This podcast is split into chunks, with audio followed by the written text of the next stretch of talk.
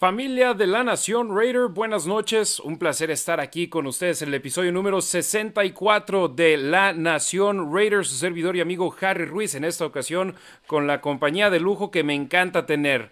Estar solo, pues lo hacemos cuando se necesita, pero yo prefiero estar bien acompañado como lo estoy hoy por Demian Reyes desde Chicago, Illinois. Demian, ¿cómo estás? Buenas noches. Buenas noches, Harry. Buenas noches, Ricardo, y a la gente que nos escucha. Gracias por sintonizarnos. Sabemos que no son eh, no son etapas fáciles ahorita, y no es lo que esperábamos, pero gracias por estar aquí. Así es, Ricardo Villanueva, hermano, hasta la Ciudad de México, una Ciudad de México gélida, pero no tan fría como en Chicago, que está nevando allá para mi Demian. Saludos a Ricardo Delgado Padilla, que nos dejó una donación de un dólar. Dice, he sido fan a ver, desde 1972 y sigo con ellos en las verdes y en las maduras. Yo estoy seguro que saldremos de esta con éxito. Así que gracias a Ricardo Delgado Padilla que nos ha dejado esa donación. Y pues, si usted nos quiere dejar una donación como Ricardo Delgado Padilla, lanacionraider.com, ahí nos pueden dejar una donación Personalmente, ahí es donde preferimos que nos dejen las donaciones porque nos toca una porción más grande de lo que es en lugar de los superchats de YouTube, pero como ya tenemos más de mil suscriptores en YouTube, ya también nos pueden dejar superchats. Así que si hay alguien que quiere ser el primero en dejarnos un superchat, por favor háganlo ahí en YouTube, en este programa en el cual estaremos hablando de la derrota del conjunto negro y plata frente a los potros de Indianápolis, que cuando arrancó la semana el lunes pasado, el lunes de la semana pasada, con toda la información de que habían despedido a Frank Reich, que habían contratado a Jeff Saturday como entrenador en jefe, alguien que nunca había sido head coach por encima del nivel de preparatorias, que eh, un chavo de 30 años iba a ser el hombre eligiendo las jugadas de los potros de Indianápolis. Decíamos todos, miel sobre hojuelas, está una oportunidad de oro para los Raiders ganar un partido, pero había que ver las cosas como son y yo lo mencioné en el programa del viernes en La Nación en deportesvegas.com y también en la previa de la transmisión y durante la transmisión del partido era la fortaleza de los Raiders contra la fortaleza de los Potros, la ofensiva malosa contra la defensa de los Colts y la debilidad de los Raiders contra la debilidad de Indianapolis, la defensa de los de Las Vegas y la ofensiva de Indianapolis. Entonces, se están enfrentando fortaleza contra fortaleza, debilidad contra debilidad y ya vimos de qué cueros salieron más correas en ese aspecto porque Indianapolis tiene un buen plantel, tienen buenos jugadores defensivamente, sobre todo tiene una buena línea ofensiva que no había tenido una buena un buen funcionamiento en esta campaña, sobre todo en su juego previo frente a Nueva Inglaterra, pero no era para esto, Demian, no era para perder el juego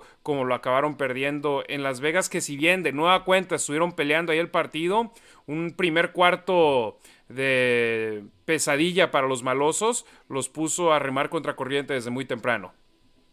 De miedo, ahorita les decía yo a ustedes que, de hecho, durante el juego tuiteé Bed and Breakfast o Raiders del 2006, que es la ofensiva que trajo Art Shell, donde contrató a. Híjole, no me acuerdo cómo se llama. Walsh no sé, no, no recuerdo el nombre del coordinador ofensivo que estaba corriendo un bed and breakfast antes de, antes de ser contratado por Arshell, ya había pertenecido a Raiders, pero es de los peores equipos que hemos visto en los últimos 20 años, 22 años, y que Raiders ha tenido equipos bastante malos. Ese del 2006, creo que Raiders ganó solo dos partidos en todo el año, y cuando empezó el partido el domingo, así se veía Raiders, tal cual. Efectivamente, Ricardo, eh, a ti, ¿qué fue lo que más te decepcionó de los Raiders el domingo? Si puedes mencionar una cosa, si quieres mencionar varias, adelante. Pues sí, eh, la verdad es que no, no, no creo que esté roto, lo que creo es que no están en el mismo canal todos, ¿no? Creo que es lo que deberían de estar en el mismo canal, en la misma sintonía. Eh, tener un objetivo en común, deja tú ya a lo mejor de llegar a playoffs, sino simplemente los 11 que estén en el campo poder lograr una jugada exitosa, ¿no? O una serie de jugadas exitosas. Entonces, creo que va más por ahí. Creo que no me atrevería a decir que a lo mejor está roto, porque aparte no estamos dentro, pero, pero pues sí que no están en el mismo canal y no están en la misma sintonía y pues así no se puede. Así es, Demian, te lanzo la bola a ti ahora. Creo que es clave lo que dice Ricardo y me recuerda la manera en que tengo de expresarme si nosotros no estamos en el locker room y es difícil especular. Pero yo sí creo que el equipo está roto, creo que sí hay algo de problemas en el vestidor. Devante Adams eh, y soluciona eso. Derek Carr también. Eh, coach McDaniels dijo que de los tres eh, tackles defensivos, Butler, Neil Farrell Jr. y Cleveland Farrell, eh, según yo entendí y creo que Harry entendió lo mismo, dos de ellos y dijo los jóvenes, entonces no sería Cleveland Farrell, serían los otros dos. Y fueron castigados o no jugaron por indisciplina esta semana y cuando, como dijo Derek Carr, hay gente que está poniendo su cuerpo, que, tiene hasta problemas para, para dormir y, y, hace hasta lo imposible con su cuerpo para poder practicar. Recordemos que se habló que tiene una lesión en la espalda. ¿eh? Hay gente que no lo sabe, eh, pero se, se, comentó.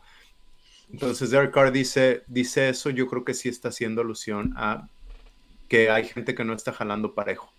Y Big Tafur dice, y creo que tiene algo de razón, que si quieres y que sí le compraron a McDaniels lo que decía y quieres creer en el proceso, pero cuando llevas dos ganados, siete perdidos, eh, muchos empiezan, dejan de creer en ese proceso.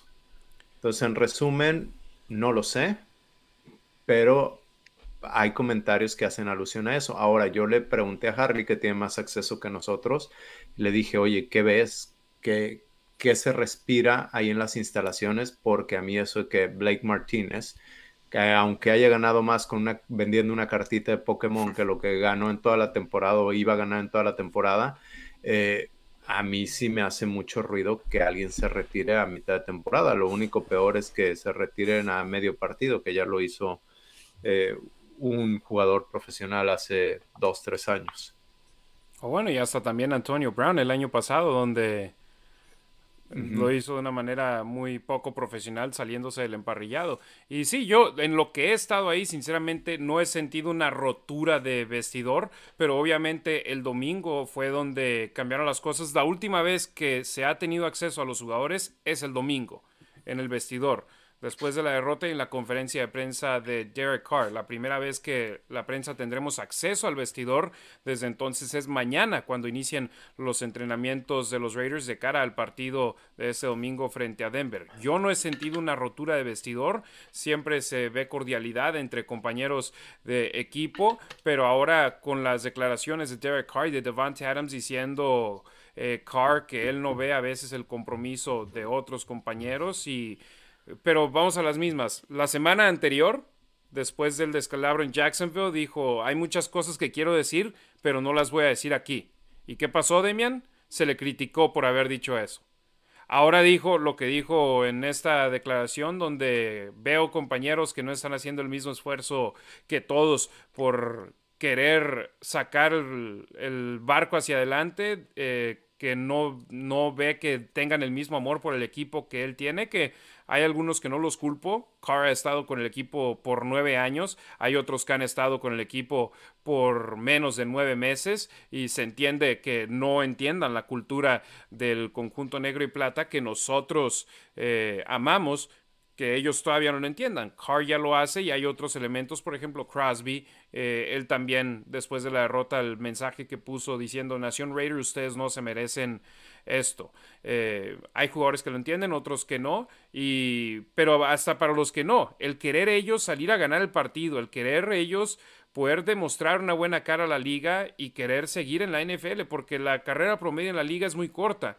Y si desde en cualquier momento que estás sobre el emparrillado, es una audición para tu siguiente contrato y hay veces que no vemos el compromiso por parte de todos los elementos de los Raiders y estaremos hablando de eso un poco más adelante. Gracias a Marco Álvarez que nos acaba de dejar un super chat, una donación de 25 pesos. Dice gracias por el programa Harry, Demian y Ricardo, Raider Nation for Life. Demian. Sabes que me parece importante lo que dices del compromiso de algunos jugadores. Creo que y esto voy a tratar de no extenderme, pero lo he estado pensando. ¿Te digo algo, Demian? Dime. No te preocupes por extenderte, no nos cobran extra por si hacemos el programa de tres horas o de dos. No, no, pero no los quiero aburrir con mis, con mis loqueras. La raza eh, está aquí porque quieren escuchar eso.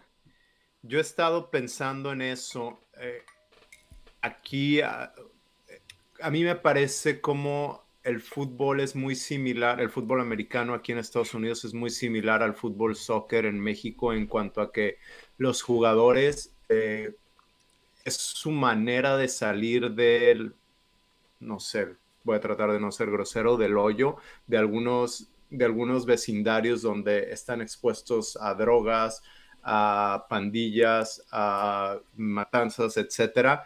Entonces, al llegar a la liga, a lo mejor ellos ya cumplieron o llegaron a su meta y no necesariamente entienden que están teniendo la oportunidad de, de tener un buen patrimonio que les puede quedar a, sus hijos a largo plazo si, si, extienden su carrera. A lo mejor ellos ya dicen, ya llegué a la cima. No, no es que quieran fallar, pero a lo mejor no entienden lo bendecidos que son de poder, de poder establecer pues una, este, ¿cómo te digo? Eh, pues sí, dejar a su familia en una buena posición para generaciones futuras. Con esto quiero decir que a lo mejor no... A ver, lo también lo que quiero comentar es, yo conocí a Roy Glover, estudié con él la maestría en administración de empresas, no sé si lo recuerdan, cada año es de los primeros nominados al Salón de la Fama, no, no llega a las últimas rondas, jugó para Raiders, inició su carrera en Raiders, de ahí se fue a Barcelona y tuvo una muy buena carrera con los Cowboys y con los Saints y Rams. Eh, él ahorita ha estado coachando y ha estado coachando con Chargers, Rams. Bueno, tuve mi eh, estudié mi maestría con él y algún día le pregunté, ¿por qué crees que los hijos de jugadores de NFL no llegan tan, tan lejos? Y creo que en ese entonces estaba Jared Payton, el hijo de Walter Payton, en la liga. Y me dices que no tienen la misma necesidad que yo tenía. Yo tenía teníamos, eh, de tres hermanos, teníamos tres pantalones y se lo rotaban entre sus tres hermanos. Entonces, el lunes él se ponía unos, el martes se ponía otros y se los iban cambiando. Entonces, y, y me señalaba a su hijo que tiene todas las eh, habilidades físicas y me decía, pues, mi hijo está creciendo a manos llenas, tiene todo lo que necesita y, y entonces no tiene la misma hambre, el mismo deseo para pues, para llegar lejos, ¿no? La, misma necesidad siquiera. Entonces yo creo que muchos de estos jugadores, y mi punto es que a lo mejor es, estos jugadores que ya llegan a la liga, cuando el porcentaje de jugadores de high school que llega a la liga es mínimo, es menos de un 1%, a lo mejor ya al tener su primer salario, que el salario mínimo este año es 705 mil dólares, a lo mejor sienten que ya lo hicieron y no tienen ese compromiso o no, no ven más allá de cuánto más pueden ganar o dejar algo más, dejar un legado y realmente ser el mejor jugador. Simplemente se conforman, creen que ya llegaron hasta la cima y no ven lo que hay detrás de ello. Y ese es un salario mínimo. Ahora imagínate un Henry Ruggs o un Damon Arnett que fueron elegidos en la primera ronda que les tocan millones de dólares porque son jugadores de primera ronda y es un caso completamente eh, opuesto. Eh, muchachos, vamos a intentar darle gas rápido. Eh, nos contaba la historia porque alguien nos había preguntado sobre el compromiso de los jugadores, sobre el vestido roto. Eh, continuamos ahora platicando del partido del domingo. 3-3 y fueras consecutivos a la ofensiva. Derek Carr no completó un solo pase en el, primer cuarto. Primera vez en su carrera que no completó un pase en un cuarto. En esa segunda serie ofensiva los castigos los echaron atrás, atrás, atrás y se vieron súper mal y eso los acabó eh, sacando del emparrillado con eso. De hecho, quiero ver aquí el, eh, la cantidad de yardas que perdieron. Era primera y 10, pasaron a primera y 20, luego a primera y 25, después segunda y 34, después de que Carr fue capturado en primera y 25 y no hay muchas jugadas en el libro de jugadas para un segunda y 34. No, y luego eh, eh, la, que fue la siguiente era tercera 29, o sea, también no, obviamente no te estás preparando, no estás preparado para situaciones tan desastrosas de alguna forma, tan cerca del partido, ¿no? Tan cerca de que comenzó el partido. Entonces, eh, lo que mal empieza, mal acaba, ¿no? Y pues ahí están los resultados. Y yo decía, Demian, que vaya a ser con el partido como en Jacksonville, ¿no? Porque los Raiders arrancaron con el balón en sus manos y fue un tres y fuera pero después la defensa sacó del campo en tres y fuera a Matt Ryan. Entonces los Raiders recuperaron el ovoide. Dije, ok, ojalá puedan hacer algo y definitivamente ese no fue el caso. Sí, muy mal, muy mal la ofensiva que no está carburando, la defensa de la misma manera. Creo que esa es una de las imágenes o cortos, no sé si han visto en Twitter, donde le sacan, donde llega un sack car sí es en esa serie, ¿no? En la segunda serie ofensiva. sí, Carr fue capturado para perder nueve yardas en la primera jugada de esa segunda serie. Bueno, la tercera primera jugada, porque la primera jugada fue el holding, la segunda jugada fue un castigo de Andre James y la tercera jugada que fue el primero y 20, primero y 25 fue la captura de Carr. Sí, ojo de quién ven ese, esa información, porque hay mucha gente que no sabe necesariamente analizar una ofensiva o la defensiva y están publicando videos de, oh, Carr, no sé, uno que vi decía, Carr ni siquiera voltea a ver al lado derecho. Bueno, y ponen un fragmento así del video. Tenía trips del lado izquierdo, tenía todos sus receptores del lado izquierdo como por qué iba a buscar a, nadie del lado derecho, pues nada más ojo con esa, pues a quién sigan y a quién leen. Efectivamente, y ahí el problema para los Raiders con esos tres, tres y fueras consecutivos es que le regresaron el balón a Indianapolis e Indianapolis anotó en primera instancia un touchdown, posteriormente un gol de campo, se fueron arriba 10 puntos a cero y también algo que el entrenador en jefe Jeff Saturday en primera instancia había dicho cuando dio su conferencia de prensa el miércoles que Sam Ellinger iba a ser el mariscal de campo titular y en el partido 40 minutos antes del juego eh, yo estaba en la cabina de transmisión y en la cabina de transmisión podemos tener el feed ya sea de la casa de la producción de los Raiders o el de la televisión. Yo normalmente tengo el feed de la televisión que no nada más es lo que transmiten a nivel nacional, sino corren programación todo el tiempo y estaban grabando parte de los calentamientos y pusieron en un banner Matt Ryan, primera vez en, desde la semana 7 que está de titular. Yo dije, ah, caray, pero si Ellinger habían dicho iba, a ser titular en el partido de hoy. Y después me metí a Twitter, vi al reportero de The Athletic de Indianapolis que había publicado un video que estaba Matt Ryan tomando los snaps del centro titular. Esa era una indicación que iba a ser el quarterback titular de este partido. ¿Qué tanta diferencia, Demian, pudo haber hecho que Ryan haya sido el titular en lugar de Sam Ellinger? Muchísima. Eh, y, es lo que te iba a preguntar. ¿Le sorprendió que Matt Ryan fuera titular?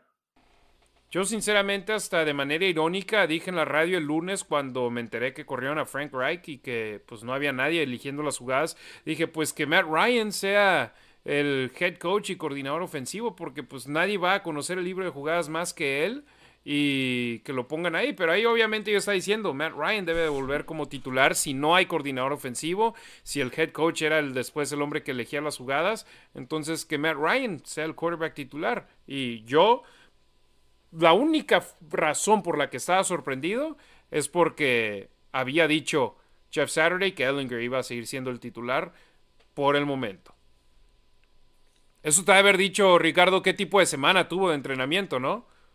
Así es, sí, y es lo que iba a decir, ¿no? O sea, de alguna forma a mí me sorprendió por esa parte, por cómo se había manejado en la semana, de quién iba a ser el, el titular.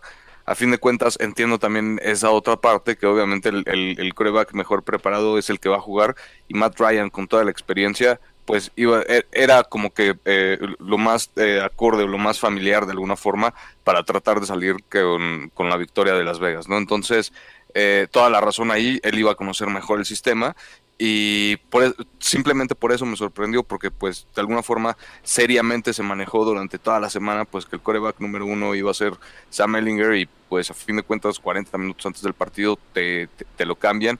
Y pues sí, durante toda la semana te preparas para un tipo de jugador, ojo, no estoy diciendo que por esto perdieron los Raiders, ¿eh? para nada, para nada, para nada, pero pues definitivamente te preparas durante una semana, en una semana contra cierto tipo de jugador, tienes que estar preparado para todo, ¿no? Pero pues este, pues me sorprendió nada más por esa parte. Y no estoy justificando que los Raiders hayan perdido porque les cambiaron de coreback al último momento para nada. Este, solo estoy diciendo que a mí me sorprendió esa parte. Sí, y cambiaron de Sam Ellinger a Matt Ryan, no de Sam Ellinger a Patrick Mahomes. O sea, si te cambian de Sam Ellinger a Patrick Mahomes, dices, bueno, pues estás yendo contra uno de los mejores, si no es que el mejor quarterback de la liga. Pasas de Matt Ryan, de Sam Ellinger a Matt Ryan, Demian no debieron de haber perdido contra Matt Ryan, no debieron de haber dejado la, el acarreo más largo en la carrera de Matt Ryan. Todo el tiempo del mundo, a excepción de una jugada, eh, tuvo Matt Ryan en la línea de golpeo. Vimos videos, les compartí uno que vi en las redes sociales que eh, hizo quote tweet Anthony Galaviz del Fresno B, donde, caray, eh, Kendall Vickers simplemente parecía que estaba parado y no iba para buscar poner presión. Chandler Jones dominado por el liniero ofensivo, caray. Esas jugadas son la frustración y nosotros, tú, Demian, estuviste en el estadio contra los Jaguares y dices que fue lo mismo que viste todo el juego. Sí, eh, le puse atención a Chandler Jones ¿Por qué? Porque lo vi en, los calentamientos. Uno de mis niños estuvo muy cerca de obtener su, guante al final del calentamiento. Se acercó a la gente y yo creo que no había mis niños y se lo dio a una persona ya más grande. Entonces como que dije, ah, qué buena onda. Y pues estaba esperando que le fuera bien. ¿Por qué? Porque es humano, porque es de tu equipo y quieres ver que le vaya bien. Entonces lo estuve siguiendo más en el partido y tienes otra perspectiva, obviamente, que la, ajá, estando en el estadio, que la de televisión. Y sí, no, lo vi sin hacer nada, parado. Tengo dos o tres juegos que lo he visto parado, muy parado. Y de hecho, no sé si ustedes se han fijado, así inicia su, su ataque. Lo inicia en dos puntos, en posición de dos puntos, y no en posición de tres puntos. Y ya de ahí, simplemente su siguiente paso es entregar el pecho y ahí pues, está completamente dominado. Sí, nada más ha estado involucrado en una captura de mariscal de campo y digo involucrado porque no salieron completa, le dieron la mitad a Cleveland Furrow, le dieron la otra mitad a él, si no me equivoco fue contra Houston, que fue esa captura y Chandler Jones desaparecido. Y bueno muchachos, 3-3 y fueras consecutivos, la siguiente serie un cuarto down donde era cuarta y dos y en lugar de intentar una patada larguísima, dijeron los Raiders, no la jugamos. Y a esas alturas del partido yo entiendo al coach. O sea, estaban los Raiders en la yarda número 44 de Indianapolis. Estarías hablando de un gol de campo de más de 60 yardas. Entonces, sí, Daniel Carlson es muy buen pateador, pero fallas el gol de campo, dejas a Indianapolis en el lado del emparrillado de los Raiders. Se la jugaron, pero esa jugada eh, que fue similar a la que intentaron contra Denver, ¿no? También con Jacobs y Samir White. Eh, y también repitieron una jugada que contra Arizona, el touchdown de Devante Adams, que también una jugada similar intentaron repetir hoy y no les funcionó, la tenían bien leída. Perdieron el balón en cuarta oportunidad. Ahí podría haberse venido la noche a los Raiders, no fue el caso, pero que se la haya jugado en cuarta, ¿les gustó o no? Mm, vas. Pues sí, ya, o sea, la verdad es que siento que ya lo tenían que hacer. De alguna forma ya iban 10-0, ya iban abajo por 10 puntos y pues la defensiva no se veía que en ningún momento se ha visto, ¿no? Que le puede echar la mano a la ofensiva. Entonces, pues no podían escapar los Raiders más puntos, ¿no? No, no, no podían alejarse tanto desde un principio. Entonces, este, pues dije, pues sí, ya. O sea, ¿qué, qué, qué, qué más puede pasar, no? Demian, yo pues, creo que estoy de acuerdo, ¿no? O sea. Sí, también. Necesitaban jugársela ahí. Y, ya por fin pudieron, pudieron mover la pelota. Pues no ibas a despejar, tenías que, tenías que jugártela, creo yo. Y más, como hemos visto a McDaniel ser, ser agresivo. Exactamente, movieron el balón desde su yarda número 25 a la 44 de Indianápolis, o sea, hace 31 yardas. Se vieron estancados y hemos visto aquí una defensa oportunista. Fueron oportunistas en el partido contra los Jaguares, recuperando ese balón suelto de Trevor Lawrence en el pitch. Y fueron oportunistas también con tres y fueras para arrancar el juego y capitalizaron a la ofensiva de los Raiders. Y aquí la defensa fue oportunista, porque hasta eso, en segunda y 10 desde la 42 de Las Vegas, eh, lanzó un pase a QT que ya estaba metiéndose a la zona roja y a Mick Robertson forzó el balón suelto, lo recuperó Jayan Brown y después de ese balón suelto recuperado anotaron puntos con un touchdown en pase a Foster Morrow. Pero la defensa insisto, y yo sé que mucha gente dice, ¿por qué te quejas de la defensa si la ofensiva no está haciendo un buen papel? Yo digo, ve los, los números. Los Potros de Indianápolis, que tenían la peor defensa anotadora en la NFL, te pusieron 25 puntos en el marcador, te anotaron 3 touchdowns y 2 goles de campo, te produjeron 400 yardas. Caray. la semana pasada recibieron 9 sacks una semana antes del juego de Raiders. Y con Raiders solo uno. y, no le pudieron poner presión a, Matt Ryan. Ese es el peor de los casos. No hubo presión para Matt Ryan. Y Matt Ryan es uno de esos jugadores que no te va a correr en los partidos. Que no es Lamar Jackson, que no es Jalen Hurts, que no es Justin Fields. Y que si le pones presión, se le puede venir el mundo encima. Y los Raiders le pusieron presión una vez en el tercer cuarto. La captura de Crosby y ya. Y ahora ya vimos los equipos lo que están haciendo, Ricardo. En lugar de ponerle doble marcación o atención especial a Chandler Jones, ya están diciendo, déjalo solo con el tackle izquierdo, ponle doble atención a Crosby, mándale al ala cerrada a Crosby para que apoye el tackle derecho, manda a un receptor abierto para que le ponga el cuerpo, para que lo estorbe. Chandler Jones, no nos tenemos que preocupar de él. Crosby, manténgale la mira puesta a él. Así es, y aún así Crosby ha encontrado la forma de, digo, un jugadorazo, lo mejor que tiene la defensiva definitivamente, ¿no? Aún, ha sido, aún así ha encontrado la forma de ser disruptivo, de, de, hacer daño, ¿no? Este, creo que la defensiva de los Raiders no se merece a Max Crosby para cómo está jugando, ¿no? Definitivamente eh, alguien más le tiene que echar la, le tiene que echar la mano.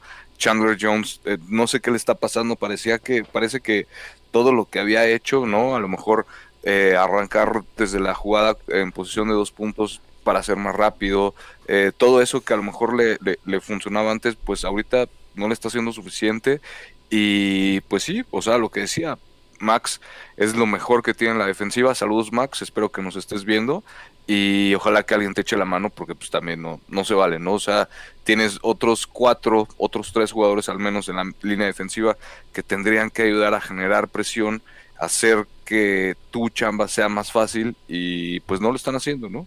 Ni la línea defensiva, ni los linebackers, ni el perímetro. Entonces los Raiders anotaron puntos provenientes de esa pérdida de balón, que hasta eso han sido efectivos. ¿eh? Tienen muy pocas pérdidas de balón generadas a la defensiva, pero han logrado ser efectivos cuando tienen esas pérdidas de balón. Muchas gracias a Fernando Romero que nos acaba de dejar un super chat de 25 pesos. Si quieren hacerle como él, no nos dejó comentario.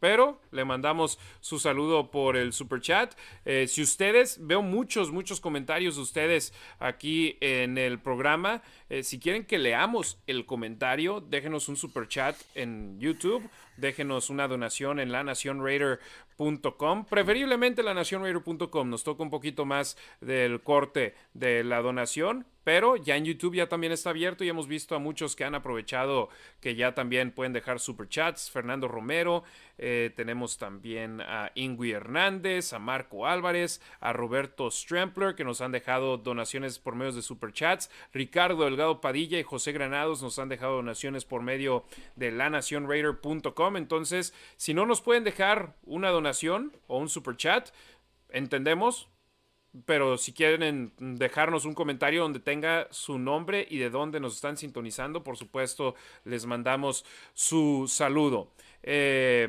anotaron puntos, pero dejaron mucho tiempo en el reloj. Y yo recuerdo estaba en la transmisión del partido y de hecho en esa serie se la jugaron en cuarta y una, desde la yarda 37 del campo de Indianápolis. Ahí sí un gol de campo hubiese sido de aproximadamente 54 yardas y dijeron no, vamos para jugar por más y Jacobs consiguió un acarreo de dos yardas para irse a la pausa de los dos minutos Jacobs acarreó de 22 yardas para poner a los Raiders en la zona roja y los malosos quemaron un tiempo fuera con un minuto 13 segundos disponibles. Yo dije, bien, ahora en primera y 10, corran el balón.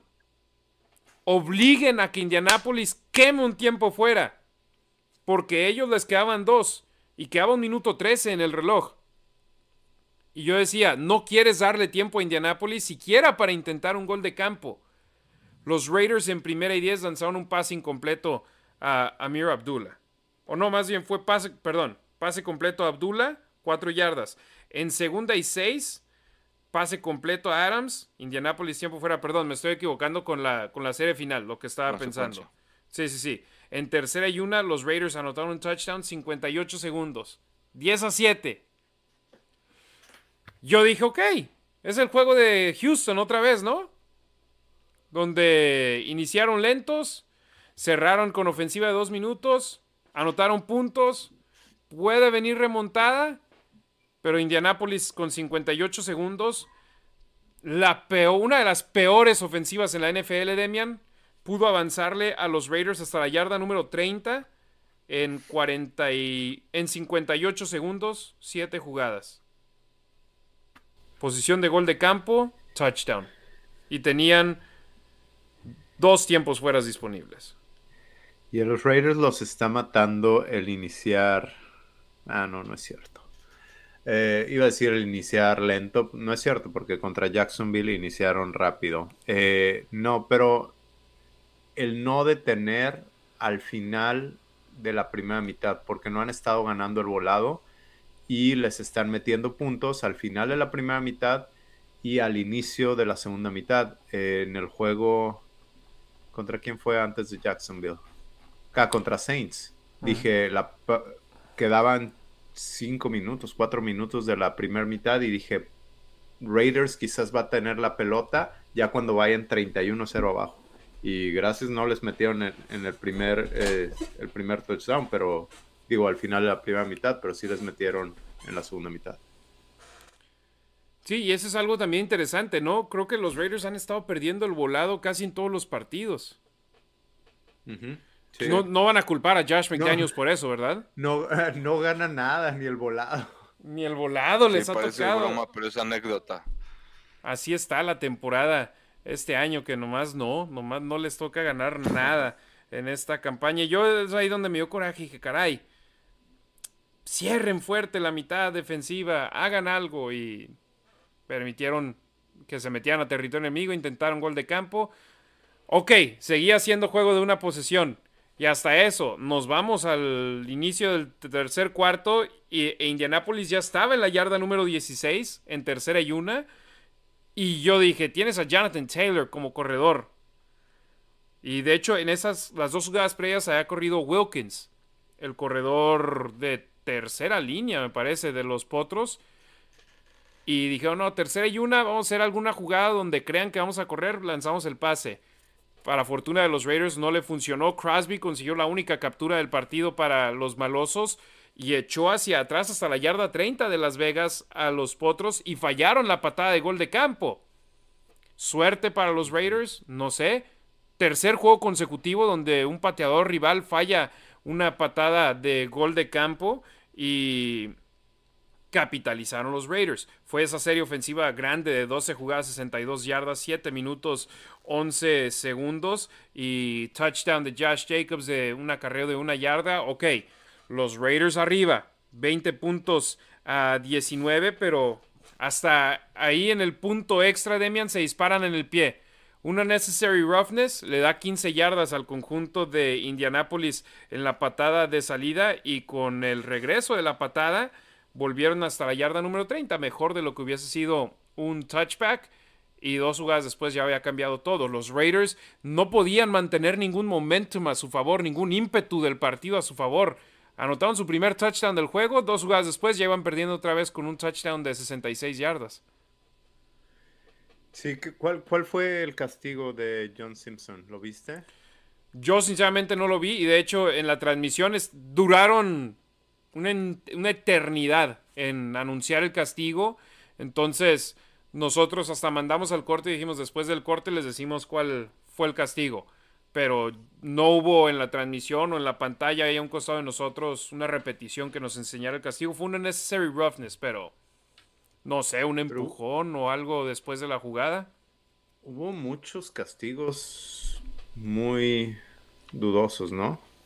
Eh, en la jugada de Adams, no sé, ya ni me acuerdo cuándo fue, eh, que fue un holding de Luminor, fue, híjole, fue mínimo. No sé. Sí, de hecho, yo después de los partidos por lo general voy con, bueno, después de los partidos y del post programa post juego de una hora que hacemos y de escribir el artículo para el sitio web de los Raiders y el video eh, que publicamos aquí en, el YouTube de la Nación Raider y en las redes sociales. Después de hacer eso, voy con mis amigos a platicar, a cenar eh, y ellos están cerca del campo. Ellos eh, están en la primera fila del Black Hole, o bueno, del área donde era el Black Hole. Y me dicen, oye, ¿qué onda con todos los castigos que no nos marcan? Nos marcan todo a nosotros, fueron 10 castigos en el partido del domingo. Pero dicen, ninguno para nosotros. Ninguno, no nos marca nada. Hay muchos holdings, hay muchos eh, empujones que los árbitros no ven. Está, eso te digo, es lo que me dicen mis amigos que están cerca del campo. Yo estoy, ustedes han visto, tú, has visto dónde estoy, Demian. Ricardo, creo que te apunté cuando, cuando viniste al estadio. ¿Dónde estoy yo? Yo estoy agarrando el techo. Ahora, quiero, ¿cómo digo esto de la manera más respetuosa? Hay mucha gente que no necesariamente. Hay muchos que amamos a nuestros Raiders, todos los que estamos aquí y los que van ahí a los partidos aman a los Raiders, pero te das cuenta que no necesariamente entienden el fútbol. Es más, nosotros, nosotros en el partido contra Jacksonville, eh, yo vi algo que me pareció interferencia, les pregunté y me dijeron, no, no fue. Y hoy vi un video donde Marcus Johnson dice, esto es interferencia y en el libro de jugadas dice que es interferencia. Entonces, lo que quiero decir es que nosotros que entendemos o vemos de alguna manera, en el fútbol, tenemos discrepancias. Sí me imagino que mucha gente, pues por la pasión, dice, esto lo debieron de haber marcado y pues no necesariamente es castigo. Efectivamente, gracias a José Granados que nos deja otra donación eh, visitando la Eh, aquí lo ponemos. Dice, hay gente opinando que la culpa es de Carr, que sus lágrimas de cocodrilo, mucha gente que no sabe ver el juego y donde fallamos. Vean a San Francisco, ocho juegos ganados sin que su quarterback lance un touchdown. El problema, la defensa. Un saludo a mi esposa Mariana que me deja verlos. saludos Mariana. Saludos, Mariana. Saludos a Mariana, saludos a José Granados. A José. En ese aspecto, que por cierto, si nos dejan la donación en lanacionraider.com, los deja hacer un comentario más largo. Creo que en los superchats, dependiendo del tamaño de la donación, es el tamaño del comentario que pueden dejarnos. Eh, ¿Qué les parece ese comentario de José? ¿Quieren ahondar en ese, en ese aspecto? ¿Es culpa del mariscal de campo? No, para nada. Creo que. Bueno, perdón. José no dice que sea culpa del mariscal de campo. Eh, la, la, falla de los Raiders. Pero él dice que la defensa es el problema de los Raiders. Y obviamente mucha gente lo que dice es que Carr es el principio, medio y fin de todos los problemas de los Raiders. Sí, digo, comparándolo contra San Francisco de alguna forma que obviamente van a jugar por ahí de la penúltima semana. El los van a recibir. Digo, San Francisco tiene eh, eh, eh, en la defensiva Nick Bosa, tiene a Fred Warner, no aparte de que obviamente también en la ofensiva tiene, tiene mucho talento. La diferencia creo aquí obviamente es eh, eso, ¿no? El talento por el que está rodeado el coreback, no solo a la ofensiva, sino también a la defensiva y que desafortunadamente pues en los Raiders no hay quien eche la mano en la defensiva. Hasta ahorita nada más lo ha demostrado Max Crosby, ¿no? De alguna forma constante. Entonces, pues sí, creo que obviamente tiene que ver, o sea, lo que decíamos, para ganar el partido tienes que ser exitoso en las tres fases del partido, ¿no? Ya sea ofensiva, defensiva, equipos especiales. Con dos terceras partes vas a poder tener un, un, partido exitoso. Y pues los Raiders no pueden en esas dos terceras partes, las que sean, ¿no? O bueno, al menos las más importantes, las que generan más puntos o las que evitan más puntos, ¿no? Que son la ofensa y la defensiva. Entonces, creo que, creo que va por ahí. Te veo ansioso de querer decir algo, Demian. Suéltalo, suéltalo. Está leyendo unos comentarios, ¿no? Que pague. Que pague. Sí, no, yo, yo es lo que estoy haciendo, ¿eh? Gracias a todos los que nos... No, no, no que paguen, que nos dejen una donación, sino si de por sí llevamos cuatro intentos de hacer el programa y la señal, por fin creo que ya la encontré con mi hotspot para hacerla. Eh, vamos a durar horas y no queremos hacerlo así. Eh, Demian, este perdón, antes de continuar, Ricardo Villanueva, el primer comentario que tuvimos en nuestro stream original, Mon Llanes de Villanueva. Primer comentario, saludos, mándenme saludos. Besos a Rasgit. Saludos a mi esposa, gracias por seguirnos. Por supuesto, y hace ratito, a ver si aquí me los topo, he estado tomando fotos de, si me ven con el celular aquí cerca de la computadora es porque quiero tomar fotos para mandar saludos a la banda que nos ha estado apoyando desde el principio. y Méndez también nos había dejado saludos hace ratito, entonces quería comentarlo también, mi Damián. Gracias, saludos, Ma. Saludos. Eh, ¿Qué opino? Opino que, híjole, que el gran problema es la defensa. Eh, sí creo que Carr no es la solución. Eh, al equipo lo veo roto, a Carr lo veo roto. Eh, yo siempre he apoyado a Carr y me gustaría que le fuera bien, pero hay veces que hemos dicho que a lo mejor merece otro equipo. No, no nosotros. Este, hay gente de Raider Nation que dice que Carr merece un equipo bueno, una organización buena. Eh, yo creo que ahorita ni eso buscaría él. como lo veo, yo creo que lo veo cansado. Y esta es solo mi opinión, pero quizás, quizás se retiraría. Eh, alguna vez lo mencionó, eh, que él solo iba a jugar para Raiders. Creo que si Raiders decide no continuar con él, quizás se retiraría. Tuvo, aunque muchos no estén de acuerdo, ha tenido una muy buena carrera. Nueve años en la liga. Hablábamos de cuál, cuál es el promedio de la liga, es menos de tres años. Eh, nueve años en la liga, ha puesto buenos números tiene una muy bonita familia, una esposa guapísima. Sí me imagino que diga, yo ya, aquí ya di todo lo que tenía que dar y se acabó. Aunque yo no tendría enojo si se va a otro equipo y hace grandes cosas allá, ¿eh? Ah, no, yo tampoco. Y que le vaya bien. Y este. Y, y por mucho que he apoyado a Carr y me gustaría que le fuera bien, también me acuerdo el juego que. El último juego que no jugó donde jugó Mariota y me emocionó mucho ver a Mariota y yo sí creo que Carr es muchísimo mejor que Mariota. Y al mismo tiempo me, me emocionó mucho ver a Mariota. O sea, no soy fan de Carr más que de Raiders. Una cosa, y yo por ejemplo estaba escuchando a JT The Brick hoy por la tarde y él decía, y lo ha estado diciendo por mucho tiempo, y créanme, no hay nadie que apoye más a JT The Brick que yo porque él me apoya mucho a mí. Pero él ha estado diciendo, Carr no corre, Carr no corre. ¿Se acuerdan la última vez que corrió Carr? Fue contra Denver. ¿Y qué fue lo que dijo Josh McDaniels después del partido? Yo no quiero que Carr corra. Sí.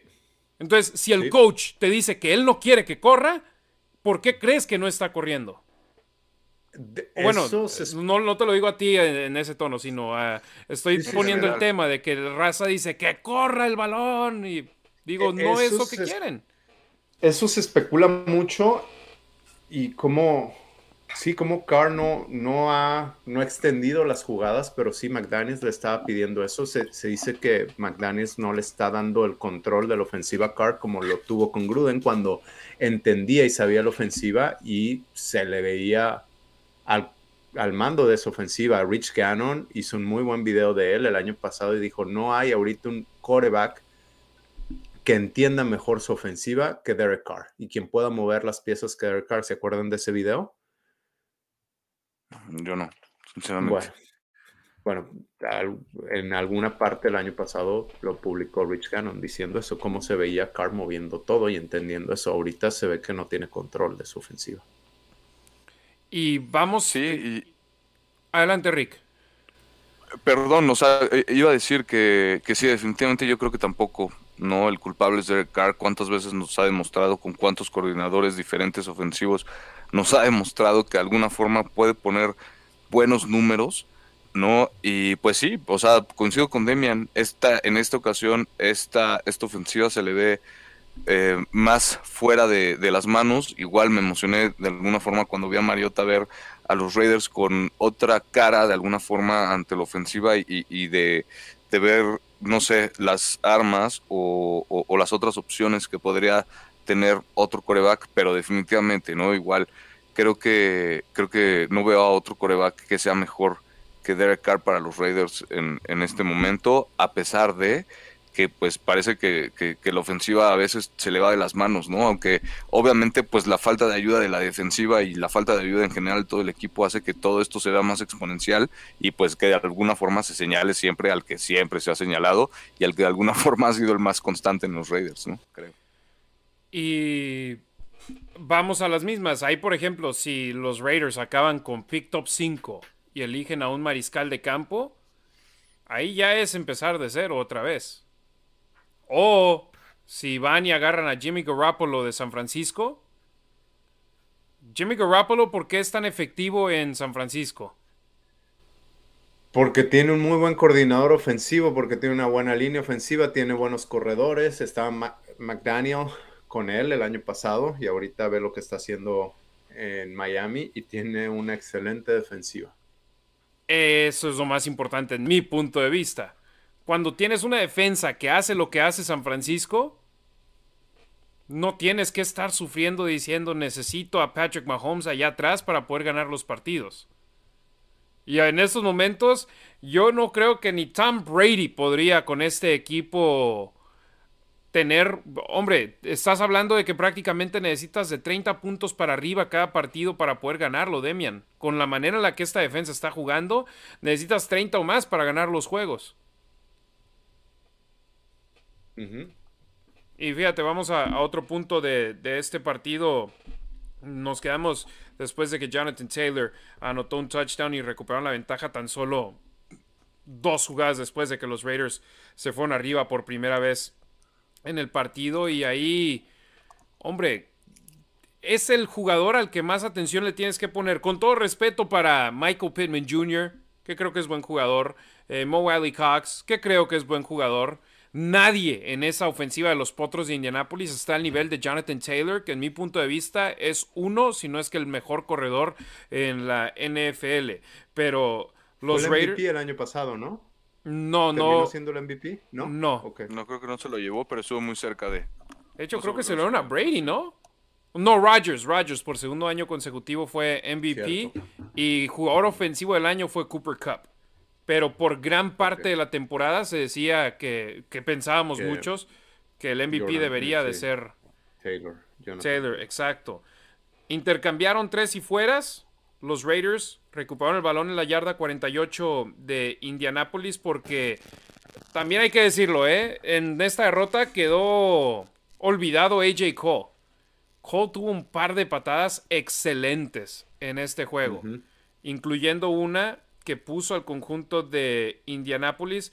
los Raiders zapatearon de la yarda 41 de Las Vegas hasta la yarda número 5 de Indianápolis. Los encajonó dentro de su yarda 5. Fue un 3 y fuera defensivo que obligó a los Raiders. Una patada corta de los Potros dejó a los Raiders en la yarda número 48. Aprovecharon ese campo corto y pues lo aprovecharon por el talento de Devante Adams. No avanzaron el balón en primera y 10, no avanzaron el balón en segunda y 10, primero un pase incompleto, después un acarreo sin producción y en tercera y 10, sí, Carr no corrió con el balón, pero se movió hacia adelante en el bolsillo de protección, lanzó el pase a Devante Adams, que las yardas después de la recepción en este partido para él fueron una locura y gran parte de la producción que tuvo en este juego, a diferencia del partido contra Kansas City, donde tuvo dos recepciones anotadoras larguísimas, en este juego fue pases cortos, el yardaje de Adams después de la recepción, se fueron arriba los Raiders con 11 minutos y medio restantes en el partido. 20 puntos a 19. Y obviamente fallaron la conversión de dos puntos y no se hubiesen ido arriba por un gol de campo. Eh, Adams, fuera de serie. uno de los mejores, si no es que el mejor receptor abierto en toda la NFL. y va a superar las mil yardas en los siguientes dos o tres partidos y sus siguientes tres touchdowns, no, sus siguientes dos touchdowns será el primer receptor abierto de los Raiders desde Tim Brown hace 22 años en tener por lo menos 10 recepciones anotadoras en una campaña. Adams está haciendo un gran papel, pero los jugadores de rol, por ejemplo, nos enamoramos con Mac Hollins en el principio de la campaña. Ha desaparecido en gran parte. Sí, no hay, no hay de jugadores de, mis- rol. El, ya, sí, cuando fui a Jacksonville, a él es uno de los que quería conocer por su personalidad. No sé si lo siguen en Instagram. Es un chavo muy sabio, no solo inteligente, y tiene una buena personalidad. Me, hubiese gustado conocerlo, pero sí está jugando bien en equipos especiales, pero en la ofensiva está fallando. Contra Jacksonville, eh, una ruta no la corre bien y es casi pick six. Eh, Carr lanza el pase y Mac Hollins está corriendo otra ruta y Cisco soltó la pelota si no hubiera sido pick six. Y esta semana también uno o dos es- ves pases malos de Carr donde no se la a quién se la lanzó Mac Hollins no hizo la ruta que debió de haber hecho La Se primera jugada del partido. Que el pase a tierra profundo, Hollins de correr la ruta correcta, tal vez los Raiders pudieron haber arrancado el partido arriba 7-0. Sí. En lugar Así de es. correr poste. Y- y- y esa diferencia tan abismal entre, entre los receptores, Davante Adams le lanzaron 14 veces y de ahí el, segundo mejor receptor o al que le tiraron más veces fue a Foster Moreau, Amir Abdullah, Josh Jacobs y pues de ahí. No, o sea, pero, pero eso con respecto a, eficiencia y a yardas. Me refiero a que fue Davante Adams, el ala cerrada y el corredor. Y los dos correctores tuvieron mejor eficiencia con respecto a yardas por aire que los otros dos receptores de los Raiders, ¿no? Entonces, pues igual, o sea, no, no, puedes hacer eso. Igual no te puede, claramente está la, la ausencia de Darren Waller, ¿no? De Renfro, que de alguna forma pues tendrían que estar abajito de Adams con respecto a las yardas generadas, ¿no? Al menos por aire. Y pues no puedes contar con ellos, ¿no? De alguna forma están lastimados. Se, se- se- es algo, o sea, no es nada nuevo, ¿no? Que se lastimen los jugadores, pero pues los demás tienen que ayudar, ¿no? En algún momento alguien tiene que dar la cara por los receptores también y no solamente Davante Adams. No le puedes, él no puede hacer la anotación y enseguida la conversión de dos puntos. O sea, no es Madden. Ahora, Mac Hollins fue el segundo mejor corredor de Raiders en el partido. Con ¿Cuántas yardas? Para cero yardas. Ah, sí. Cero yardas. Sí. No, y, por ejemplo también, Amir Abdullah, una sorpresa agradable en el partido del domingo. Lo buscaron mucho más que en juegos anteriores. En este juego, si no me equivoco, cuatro recepciones. Aquí tengo el dato ahora sí. Cuatro recepciones, 33 yardas. Fue efectivo en el juego de regreso de patadas. Por primera vez en la temporada los Raiders tuvieron patadas que salieron más allá de la yarda 30. Demian. Pero, carajo, ¿es sorpresa? Desde Después de que no había sido estuvo- efectivo en el arranque no en los primeros ocho juegos. no le habían dado juego. Tal vez por eso, porque no le dan la bola. En el campamento se ganó su puesto. Y, y de hecho, Pero se ganó que el puesto- iba a ser el Se ganó el puesto Amir Abdullah, se ganó el puesto Samir White, se ganó el puesto Brandon Bolden. ¿Y qué han hecho? Brandon Bolden se lo ganó. No lo sé, lo trajeron de lo trajeron porque se sabía el sistema y es el que estaba en terceras oportunidades y fue el que hizo el primer touchdown de Raiders en la temporada, pero después de eso no había hecho nada. Y no estaba bloqueando bien en tercera oportunidad, no estaba cachando. Ahorita ya lo sentaron y están poniendo a Abdullah y pues está haciendo lo que para mí era esperado de él. Sí, y yo, Amir Abdullah, sinceramente está. Yo recuerdo man- mandarles mensajes de que veo a Amir Abdullah mucho, pero pues, es training camp. Es muy temprano. No están entrenando ni Jacobs ni Drake. Entonces, por eso está jugando mucho Abdullah y Bolden le están dando descanso porque es veterano. Entonces, Abdullah, el veterano, tomando los snaps con los unos, Samir White con los dos y Britton Brown con los tres. Y Amir en la pretemporada, creo que es más, ese touchdown, después del touchdown con, en- con el que se abrió la pretemporada los Raiders, ya dijeron, tiene el puesto, prácticamente. porque ya no volvió a jugar. Y no volvió a jugar hasta hace dos semanas. Así es. Raiders toman la ventaja y Raiders, Raiders, Raiders. ¿Por qué? Ah, anotaron ese touchdown. Obligan a una patada de despeje de Indianapolis. Y los Raiders recuperaron el balón con nueve minutos y medio restantes en el juego. Solo le pudieron quitar un minuto 40 segundos al reloj y despejaron el balón en un 3 y fuera. Y ahí es donde quieres que tu ofensiva mueva las cadenas, se meta a territorio enemigo, extienda la ventaja con un gol de campo o con un touchdown, pero que sobre todo puedas manejar el reloj quitándole tiempo a él. Los Raiders no pueden hacerlo, no pudieron hacerlo en este partido, despejaron el balón y ahí es donde más me dolió en el alma este, este juego para los Raiders. Indianapolis estaba en su yarda número 18. Taylor corrió para 4 yardas. Taylor corrió para 3 yardas. Tercera y 3 en la yarda 25 de Indianapolis. Si los detienes ahí, te despejan el balón, le quedan menos de 7 minutos al partido y tú puedes controlar tu destino. Permiten que Matt Ryan corra el ovoide 39 yardas. En esa jugada, dos esquineros acabaron yendo al bloqueo del receptor abierto y Ryan quedó completamente abierto. Dije, ¿qué están haciendo ahí? Yo lo dije en la transmisión. Ryan trae el balón. Obvio, no me van a oír. Falta de comunicación. La defensa simplificaron más el esquema ahora después de que batallaron con el esquema complicado de Patrick Graham. Y eso le hizo la tarea más fácil al conjunto de, de Indianápolis. Sí, simplificas el esquema, el, el esquema, jugaron muy vainilla y Matt Ryan, quien es un coreback bueno, veterano, los hizo pedazos. Experimentado, que sabe lo que está haciendo. Sí. Y la frustración. pues, de, dale, dale. Perdón, pues claramente eh, notó la deficiencia de, la defensiva de los Raiders y pues al momento de votarse todos al, no creer que, que, el coreback va a correr porque no es un coreback que corra, pues obviamente pues ahí los agarró con las manos en, en las bolsas, ¿no? Y ahí ya Indianapolis se ha puesto prácticamente en territorio de gol de campo para empatar el partido. La siguiente jugada después de ese acarreo largo de Matt Ryan fue un pase de Ryan a Pittman, un avance de 9 yardas. Sam Webb provocó el balón suelto que fue recuperado por Darian Butler, que lo soltó y lo recuperaron los potros de Indianapolis. Caray, en esos momentos, quedándole 5 minutos seis minutos al partido, véncete.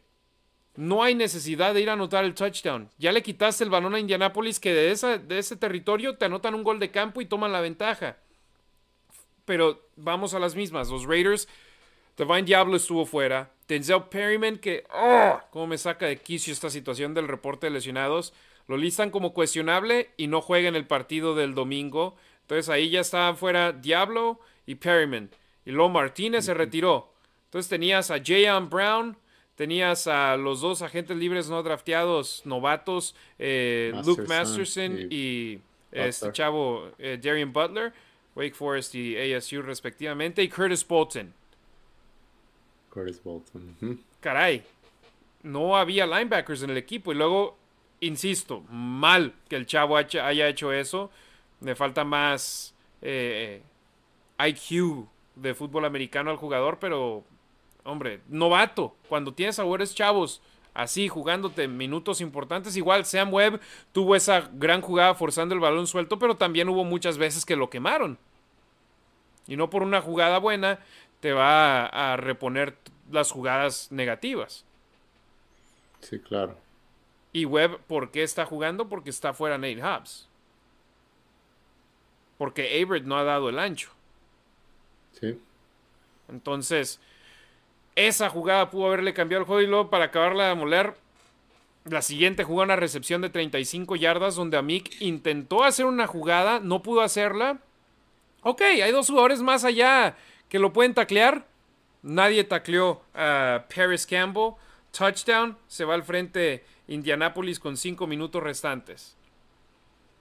Y ahora necesitas anotar un touchdown para tomar la ventaja en este partido porque afortunadamente Indianapolis también erró su conversión de dos puntos. Pero frustración en todos los niveles de la defensa. Falta de intelecto de decir, aquí me venzo, caigo sobre el balón y se acaba el partido. Bueno, no se acaba el partido, regresamos con el balón, se acaba la serie de ellos. Falta de tacleo, Ricardo, ese es un error que hemos visto de los Raiders de gran manera esta campaña donde no saben taclear. Y yo entiendo que no hay tanto tiempo en los entrenamientos para contacto real ahora en la NFL, pero parece disco rayado. Ahora yo parezco el disco rayado. Esa defensa me está doliendo mucho. Sí, saca de, quicio de alguna forma y frustra todo esto que hemos visto desde hace años, ¿no? Eh, al menos las últimas dos temporadas eh, esta falta de tacleo, cosas tan básicas, ¿no? Como eso, como el tacleo, asegurar el tacleo para que no te corran más yardas. Eh, en el castigo, en el castigo, en, el acarreo de Matt Ryan. el safety creo que es Harmon, el 30, al que le hacen el corte. Sí, Jerome Harmon. Digo, ¿cómo te puede hacer un corte ese coreback? No, deja tú que sea un Patrick Mahomes o un Herbert que de alguna forma te correr más, pero Matt Ryan no a sus más de 30 años, no, que te haga un corte. 37, hijo. O sea, no, te digo ese tipo de cosas blandas que no se vale. No, no, no, no, no puedes permitirte este tipo de, errores. Su carrera más larga antes de este juego fue en el 2010 para 20 yardas. o sea, no, no, no, no, no, no, no, no puedes. O sea, no, con este tipo de errores tan básicos que pues obviamente de eso no tiene culpa el coordinador defensivo, ni, ni el head coach, ni Mark Davis, ni nosotros tres, ¿no? Eso pues obviamente nada más es culpa de ellos, no es, ejecución y ese está en el partido, igual como está en el partido concentrado para, para el fútbol, como para estar en el partido, en el concentrado en el partido para toda la situación que se te, que se amerite, ¿no? Entonces, este, pues mal y, y frustrante esa parte de la defensiva que pues, o sea, en serio insisto, lo hemos dicho Harry y Demian, si tan solo fuera una defensiva decente, otra cosa sería totalmente diferente, pero pues permitiendo 24 puntos promedio por partido, pues no, está, está muy complicado, muy complicado. Oye, de eso hablaba. Adelante, Demian. De eso hablaba Devante Adams cuando decía que siente que no hay compromiso.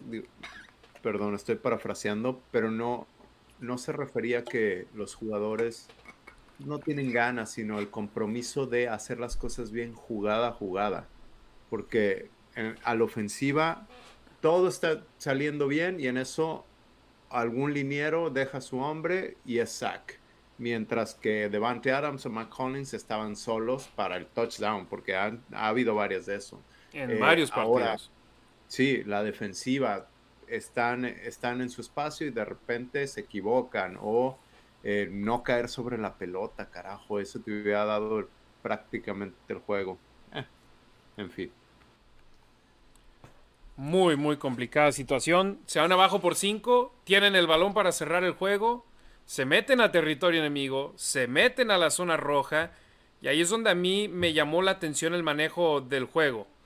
En tercera y cuatro, afortunadamente, mueven el balón después de la pausa de los dos minutos. Eh, ay, Killing Cole, esa jugada en primera y diez desde la 35 de Indianapolis que se le va el balón entre las manos.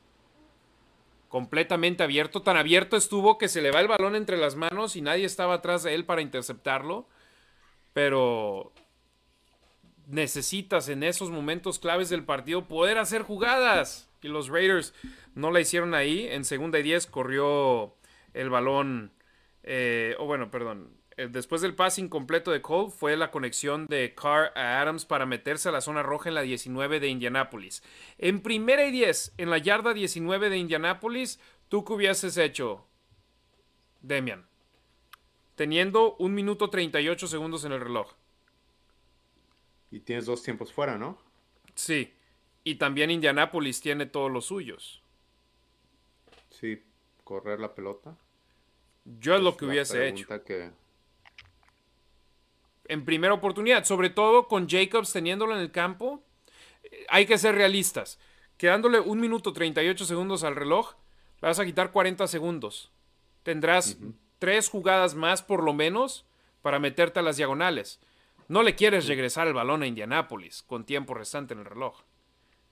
y, yéndote arriba por uno o tres puntos, ¿no? O sea, si anotas. Sí, si anotas y no haces la conversión de dos puntos, ellos te pueden ganar el juego con un gol de campo. Y ellos ya en la primera mitad te pudieron mover el ovoide a territorio enemigo para un gol de campo así. Entonces, Exacto. Ahí no me gustó el planteamiento por parte de Josh McDaniels y su staff. Decía, hay que echarle más coco. ¿Y qué hicieron en segunda oportunidad? Corrieron la bola. Corrieron el balón. Pero a mí me sorprendió lo de Jeff Saturday. Saturday le dio toda la confianza del mundo a su defensa y no quemó el tiempo fuera. Bajó el reloj a 55 segundos y en tercera y siete, ¿ustedes qué opinan? ¿Fue error de Foster Morrow o fue una buena jugada por parte de Bobby Okereke, el linebacker de los Colts? Porque yo estoy leyendo mucha gente que dice drop. Y yo digo, bueno, Okereke le metió la mano.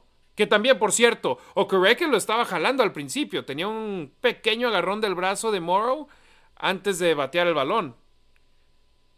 Sí. Pero no marcaron el castigo, así que no fue castigo. Exacto. Eh, no, creo que el defensivo hizo buena jugada en cuanto a quitar la pelota, pero también pues, mi gallo se debió de haber quedado con la pelota. Y ya. Y no estaríamos hablando de Carr sin ese drop de Keelan Cole, sin ese drop, o como lo quieras llamar, de Foster, o si Darren Butler se avienta encima de la pelota. Ricardo, ¿tu opinión? Yo lo vi como un buen acierto de, linebacker, ¿no? Creo que se metió muy bien, e independientemente de si lo iba jalando o no, igual creo que Foster Moreau, la regla es esa, ¿no? Bola que tocas se la tienes que quedar, ¿no? Y, y Foster Moreau nos tiene acostumbrado a hacer ese tipo de jugadas, ¿no? O sea, la verdad es que me ha agradado muchísimo cómo ha jugado, ¿no? Independientemente de este último paso, pase, pero la verdad es que creo que no le ha pedido nada a Darren Waller con respecto a lo que ha podido brindar en el campo, ¿no? Eh, definitivamente, sí, eh, se le cayó de las manos, o sea, se le cayó de las manos, se, metió muy bien linebacker y no fue mala bola de, de, de Derek Carr, se la pudo haber puesto mejor, probablemente sí, pero de que le tocó el balón en las manos, le tocó el balón en las manos, ¿no? Entonces, este, pues desafortunadamente eh, pasó eso y, como dice Demian, no estaríamos hablando de esto si a lo mejor en primera oportunidad hubieran corrido más, no sé, mejor la bola en vez de pasarla, ¿no? Y a lo mejor eh, no hubiera sido tan complicada conseguir esta tercera oportunidad en, en un yardaje, pues, este, más corto, ¿no? Entonces, son muchas cosas, pero definitivamente creo que sí fue buena bola, sí pudo haber sido mejor, pero pues también el receptor, bueno, este Foster Moreau en este caso sí pudo haberse quedado con la bola. Creo que creo que pudo haber hecho un poquito más, ¿no? Pero pues de modo. Pero no pasó. Eh, Hernández nos dejó un super chat hace ratito y ahorita nos acaba de dejar un comentario, o bueno, más bien también hace rato nos dejó un comentario sin super chat, pero como nos dejó un super chat, le doy aquí lectura. Buenas noches, hermanos. ¿Creen que a McDaniels, o bueno, ¿sabes qué? Le voy a dar lectura después de que acabemos de, de, hablar del partido.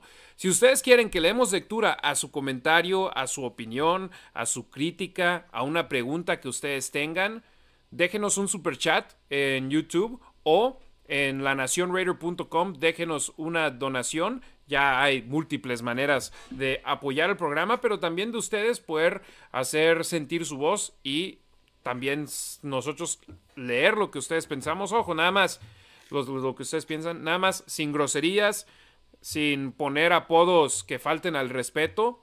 Por ejemplo, alguien puso... Eh, ¿Quién fue? José Granados. Dijo algo sobre Matt Ryan y dijo el viejo de Ryan. Dije, pues eso lo puedo leer. Le puso un mal apodo a, a Darian Butler, dije, eso no lo puedo leer. Entonces, nada más también sean conscientes de eso. Ingui, ahorita en breve damos lectura de eso porque ya nos queda nada del partido. Cuarta oportunidad con 7 yardas por avanzar.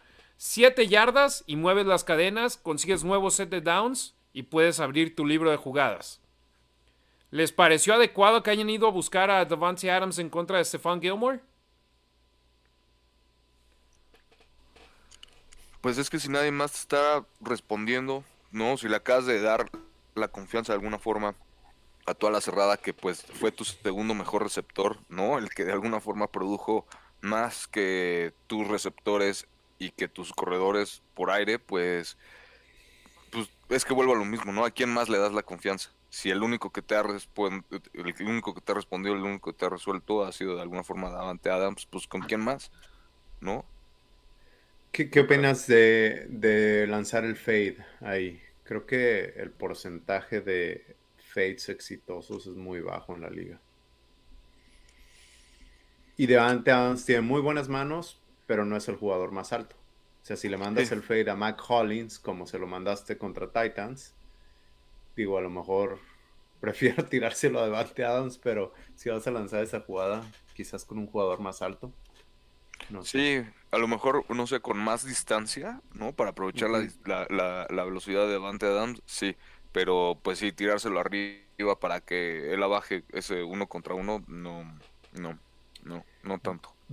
Yo sí estoy teniendo problemas con las jugadas seleccionadas en tercera y cuarta oportunidad cuando el partido está en la línea. Bueno, no, cuando el partido está en la línea al final del partido, creo que son jugadas de primera lectura o ni siquiera lectura, o sea, es la jugada y listo, y Card agarra la pelota y nada más la lanza sin esperar a que se desenvuelva un poco la jugada.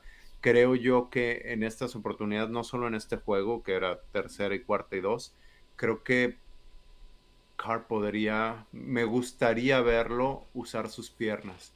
Eh, no, no solo su brazo, obviamente son profesionales y tiene un muy buen brazo, pero me da nervios, siento como que no van a ser completas y bueno, no han sido completas esas jugadas.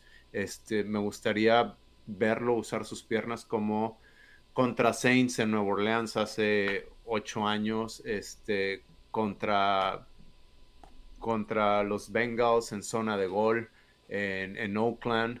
Esas jugadas que dice, carajo, la temporada está en la línea y me tengo que echar el equipo al hombro y, puta, aunque no llegue, aunque no llegue, que, que se le vean más ganas de sacar, de sacar el partido y de echarse el equipo al hombro. De acuerdo, como el partido de Dallas que estábamos platicando. Ajá, esa también con Dallas, ajá. Sí, sí, sí, sí, de acuerdo. Yo, sinceramente, Demian Ricardo, ahí hubiera pensado más en avanzar y mover las cadenas que en ir por el touchdown.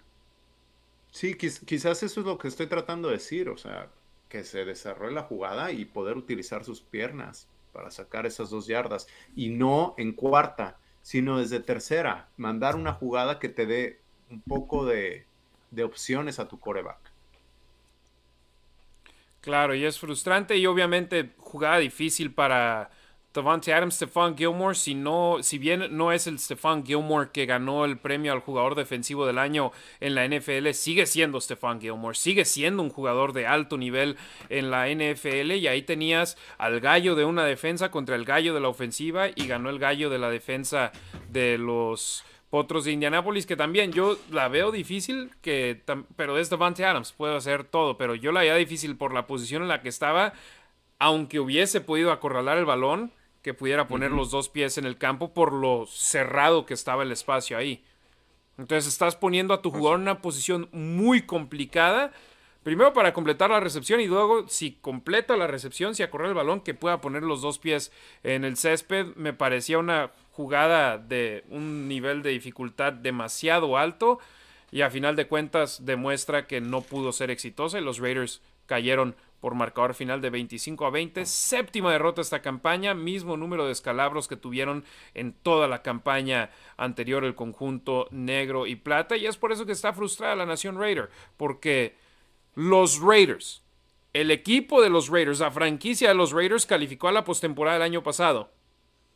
El equipo de los Raiders de este año muy probablemente no lo va a hacer. Hay un 1% de que puedan avanzar a los playoffs, pero un 1% es la cantidad más diminuta que existe ahí que, sigue estando. Si ganan todos, el porcentaje es de 95%. La probabilidad es de 95%. Y si yo tuviera alas, estaría volando en lugar de ir en aviones. Eh, pero sí, eh, situación complicada. Y ojo, algo que es, es, muy cierto que estaba escuchando a Lincoln Kennedy hoy por la tarde en Raider Nation Radio con Q Myers. Eh, sí, son los Raiders y avanzaron a los playoffs el año pasado, pero coaches nuevos, jugadores nuevos, esquema nuevo. Si bien dijeron no estamos iniciando una reconstrucción, sino una, sino una recarga, también iniciar un proceso de cero es complicado, Ricardo, y se está notando hoy más que nunca en el vestidor de los Raiders. Así es, y este, hijo, y pues la verdad, simplemente, no, jugadores nuevos. Ahorita estaba pensando en, en esta situación de poco yardaje en zona de gol, cuarta y seis, pues ahí estaba tu, ahí estarías buscando a tu especialista, ¿no? Hunter Renfro nos ha demostrado que, que en zona de anotación la verdad es que es muy bueno, ¿no? Esos, esos cortes que, que hacen en poco yardaje, otra de las ventajas que tiene Davante Adams, no entiendo por qué le mandaron ese tipo de trayectoria, ¿no? En vez de aprovechar este, este release que él tiene, ¿no? Por el que es famoso, por el que es tan bueno, estos cortes que hace en tan poca, eh, eh, en tan pocas yardas, pues de alguna forma lo aprovechas mejor, ¿no? No, porque definitivamente esas son sus ventajas. Sus ventajas no es ir a buscar una bola arriba, ¿no? Entonces, eh, vuelvo a lo mismo, o sea, son, son, son tantas cosas tan diferentes, pero pues que de alguna forma los Raiders ahorita no tienen o no tuvieron este eh, esta ventaja a la ofensiva que, que, con la que pues, de alguna forma tendrían que estar presumiendo, ¿no? No le puedes dejar todo a Adams y pues obviamente si tu línea ofensiva no bloquea y pues no te genera yardas, no vas a darles la confianza para ganar seis yardas en la última jugada del partido, ¿no? Donde pues prácticamente te estás jugando la temporada. Entonces, híjole, son muchas cosas que, que, habrá que arreglar. Esperemos que de verdad no se les, no, no se rompa el vestidor y que pues terminen lo más decente la temporada, ¿no? Ahora les hago la pregunta que nos había hecho el buen Ingui Hernández, que nos había dejado también un super chat. Dice: Buenas noches, hermanos. ¿Creen que a McDaniels no lo han despedido por cuestiones económicas del régimen anterior de Gruden o realmente están apostando a futuro?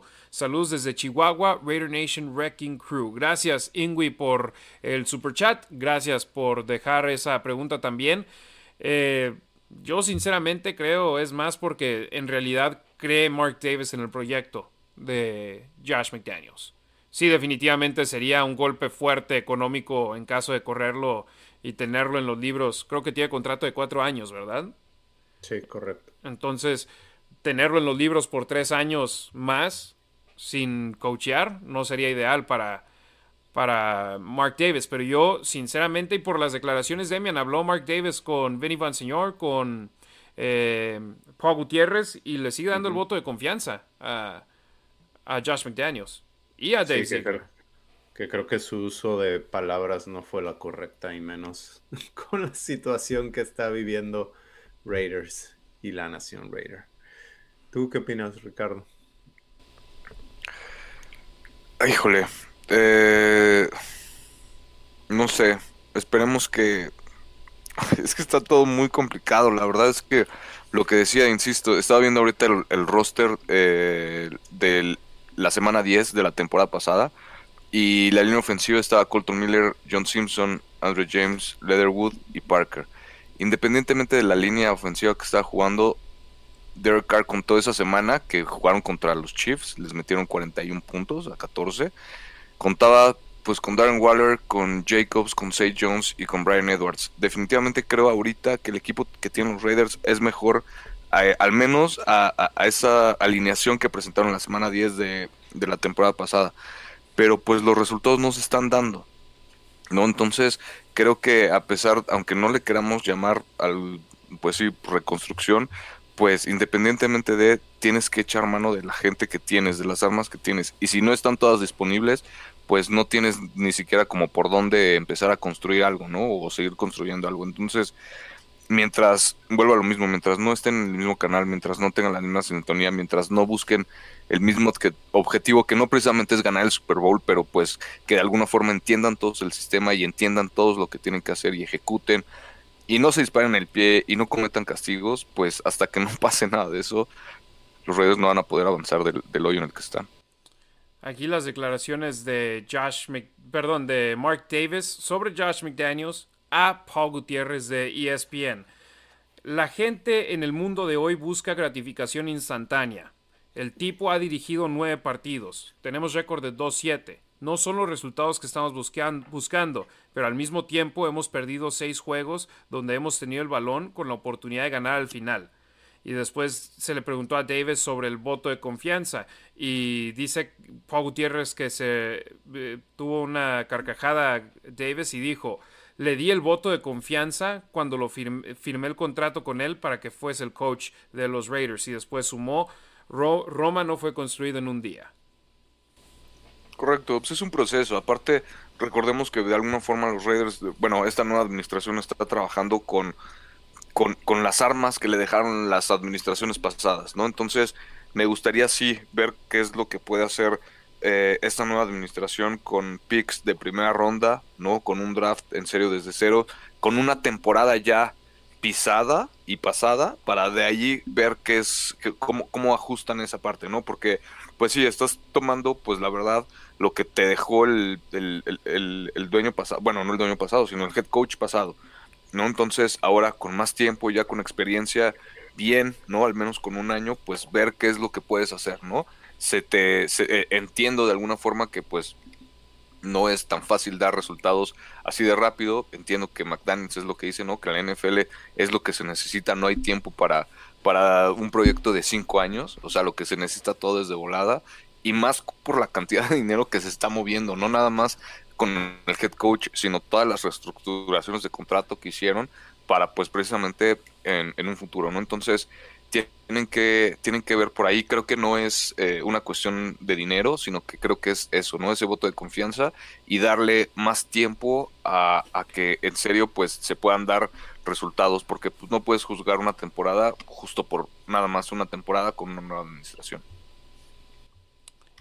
Y Demian, te pregunto a ti, si los Raiders siguen por este mal camino, no y terminan con un pick top 3, top 5, que si fuese el draft mañana sería la selección número 2 de la NFL. Entonces tienes disponibles a todos menos a un jugador para elegir. ¿Tú qué camino tomarías? Teniendo a una defensa que está entre las peores en la liga y a una ofensiva que mucha gente quiere fuera a Derek Carr, pero insistimos, no creo que sea el problema, pero como tú lo dices, no es la solución, no es el quarterback que creo yo te puede llevar al, Super Bowl, pero también ve todos los quarterbacks que nos tuvieron en la oscuridad por más de una década entre Rich Gannon y Derek Carr. A ver, aquí tengo mucha información. Ah, eh, rápido, Matthew Stafford lleva tres ganados este año. El año pasado ganó el Super Bowl. Eh, es un hombre. Eh, primero déjame contestar la otra pregunta. Creo que creo que ambas pueden ser ciertas. Creo que hay que darle continuidad. De hecho, yo soñaba y yo dije aquí que había que había que creer en el proceso y que esperaba, deseaba que Raiders tuviera y bueno, esto no lo dije, pero me hubiese gustado creer que Raiders iba a tener un head coach por los siguientes 10, 15 años. Eh, ahorita no parece que va a ser eso. Creo que sí juega un papel importante el dinero que se le debe, porque eh, Gruden y Mark Davis tuvieron un, un acuerdo eh, y se le pagó algo de ese dinero que se le debía. También Mark Davis ya le pagó a Dennis Allen, ya le pagó a Jack Del Rio por correrlos. Y ahorita, si corre a, Josh McDaniels debiéndole tres años, no necesariamente puedes traer a Sean Payton o a Jim Harbaugh o a quien ustedes quieran. Cuando es el dueño que no tiene más dinero, digo, de alguna manera se puede sacar, pero no es un dueño que esté forrado en billetes como puede ser Jerry Jones, ¿no? Un Stan Kroenke. ajá, Kroenke, algún otro. Eh, el nuevo de los Broncos, que es el dueño de, de Walmart. Ajá, exacto. ¿Y cuál era la pregunta? Ah, sí, del coreback. O bueno, de qué seleccionarían. No sé, creo que Raiders está en el peor de los problemas. Creo que no, creo que nunca se imaginaron estar en esta situación. A lo mejor si Derek Carr hubiera jugado mal, pero tienes un equipo de 6, 7 ganados, eh, consigues un coreback. Pero ahorita creo que los hoyos están dentro de todo el vestidor, dentro de en todas las filas, en la línea ofensiva, en la línea defensiva, eh, en el coreback también. Digo, eventualmente tienes que cambiar de coreback. Derek Carr tiene nueve años y qué mejor posición que hacerlo cuando, como tú dijiste, tienes el ahorita, tienes el segundo pick, solo no podrías escoger a un jugador, puedes escoger a quien tú quieras del resto.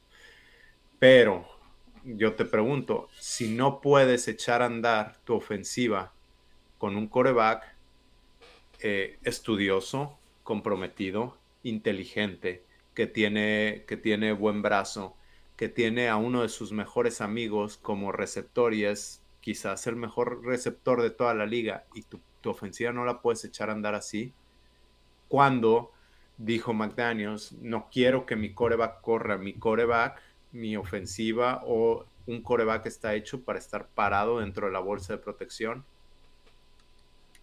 Te la vas a jugar o va a ser la solución traer a CJ Stroud, a Bryce Young, a quien tú quieras.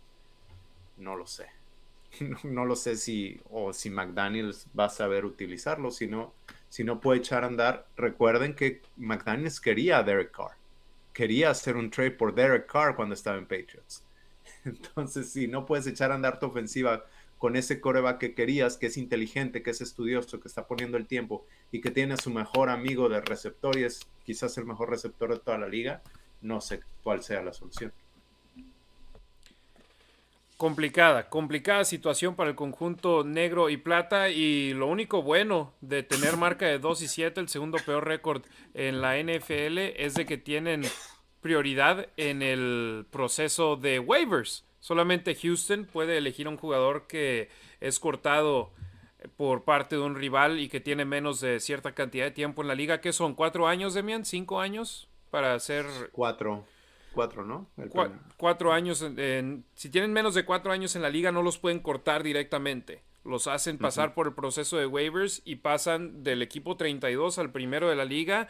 Metes una solicitud para firmarlo y el equipo con el número más alto, del peor al mejor, va a acabar quedándoselo y los Raiders fueron el que se quedó con Jerry Tillery, liniero defensivo que los cargadores de Los Ángeles eligieron en la primera ronda del draft del 2019, proveniente de la Universidad de Notre Dame. Ha disputado 54 juegos en la NFL, 29 como titular tiene un total de 10 y media capturas de mariscal de campo, 106 tacleadas, 12 tacleadas para pérdida de yardaje, un balón suelto recuperado, dos balones esfuerzos forzados, dos pases defendidos y la mejor campaña de su carrera para él fue la temporada anterior, el 2021, donde tuvo cuatro y media capturas de mariscal de campo en 15 partidos como titular, 16 enfrentamientos eh, disputados, pero con la reconstrucción que la defensa de los cargadores está viviendo, dijeron, no lo necesitamos a pesar de que tiene lesiones en esa línea defensiva. Prefirieron irse sin él que con él, algo similar a lo que los Raiders hicieron con Jonathan Abram. La suma de Jerry Tillery eh, ¿Qué les parece a ustedes, muchachos? Digo, cualquier ayuda a la línea defensiva debe ser buena, ¿no? Con lo que se está viviendo. Pues sí, pues sí, mientras, mientras en serio ayuden, ¿no? O sea, mientras en serio aporten y mientras a la defensiva se le empiece a ver algo de pies, no algo de base sobre lo que de alguna forma se pueda construir en un futuro, pues creo que, creo que sirve, ¿no? Y si de alguna forma los Raiders pueden ir construyendo así, ¿no? Tantos huecos que llenar, eh, tantos jugadores que se necesitan para poder tener un equipo competitivo semana a semana. Si de alguna forma lo pueden empezar a hacer así, bueno, pues ya desde ahorita que lo empiecen a hacer, ¿no? Porque pues obviamente lo que decía McDaniels, no hay mucho tiempo y pues sí, si el partido, si la temporada siguiente em, no empieza como, como de alguna forma tendría que empezar, ahora sí creo que McDonald's sí estaría en serios problemas, ¿no? Pero bueno, ya me estoy adelantando mucho, pero creo que sí, cualquier ayuda que, llegue y más si es defensiva, pues bienvenida. Demian vergonzoso la línea defensiva de los Raiders. Una captura entre los últimos tres partidos contra mariscales de campo que por lo menos a Trevor Lawrence le doy a dar el pase. Él sí puede ser móvil cuando quiere. Pero Andy Dalton no lo puedes capturar. A Matt Ryan una Matt vez. Ryan de 37 años. Una, una captura para Matt Ryan. ¿En cuántas jugadas de pase tuvo en el partido el domingo? 28, 28 jugadas de pase y además una captura. Entonces 29 jugadas. ¿Y en cuántas estuvo presionado? ¿Una? Una. Tillery, hombre, ahí lo conoceremos mañana. Debe de poder ayudar a esta defensa en algo. Esperemos ese sea el caso. Bueno, muchachos, nos hemos ido largo porque interrumpimos el programa. Vamos a mandar algunos saludos rápidos. Eh, Mon Llanes de Villanueva, José Granados desde Coyoacán, Ciudad de México, eh, Rubén Montenegro, Anti-9123 desde Guatemala, Roberto Strampler desde Querétaro, Enrique Ramírez, Marco Álvarez, eh, que si no me equivoco, Guadalajara, Ricardo Arrona de la Ciudad de México, Gabriel Núñez, José Granados, Efraín Mariano desde Naucalpan, Estado de México, Burios, Fernando Romero desde la Ciudad de México, Diego Malva, eh, Rubén Montenegro, Edward Soler desde Hermosillo, Sonora, Ricardo Delgado Padilla desde San Luis Potosí. Por cierto, si quieren que leamos su comentario antes de cerrar el programa, déjenos una donación, lanacionraider.com o un super chat en YouTube. Eh, Felipe Prado desde Monterrey, Diego Malva, Marco Álvarez. Voy a irme nada más con los que tienen ciudades. Eh. Efraín Mariano, Naucalpan, Estado de México. Eh, Jair Monroe, a él sí, una disculpa. Vamos a detenernos. Saludos y buenas noches. Ahora sí a los tres hermanos listos para verlos. Eh, Jair siempre nos apoya, siempre está ahí para nosotros, siempre. Eh, Fermín Lira eh, desde la Ciudad de México. Guadalupe Sánchez desde el puerto de Veracruz. Eh, Alexa Lima, gracias Alexa, también siempre apoyándonos. Rafael Casadero desde la Ciudad de México. Enrique Gómez Arevalo desde Mexicali, Baja California. ¿Quién más sigue? Carlos Ortega, desde Mexicali también. Eh, Edward Solar, desde Hermosillo, Sonora. Eh, Compa Marines, también siempre apoyándonos. Eh, Marco Álvarez, que nos dejó una donación, muchas gracias. J. Guillermo Bárcena, desde Hermosillo. Eh, Sam Barrios era el que decía que no nos aburres, Demian. Entonces, un saludo para Sam, por supuesto. Yo Gracias, estoy 100% Sam. de acuerdo. No, no nos aburres nunca. De acuerdo. Ariel Moya desde Juárez 656. Gracias a Ariel por el apoyo desde Juaritos. Lagunero Hernández, saludos a toda la banda de Torreón Gómez y Lerdo.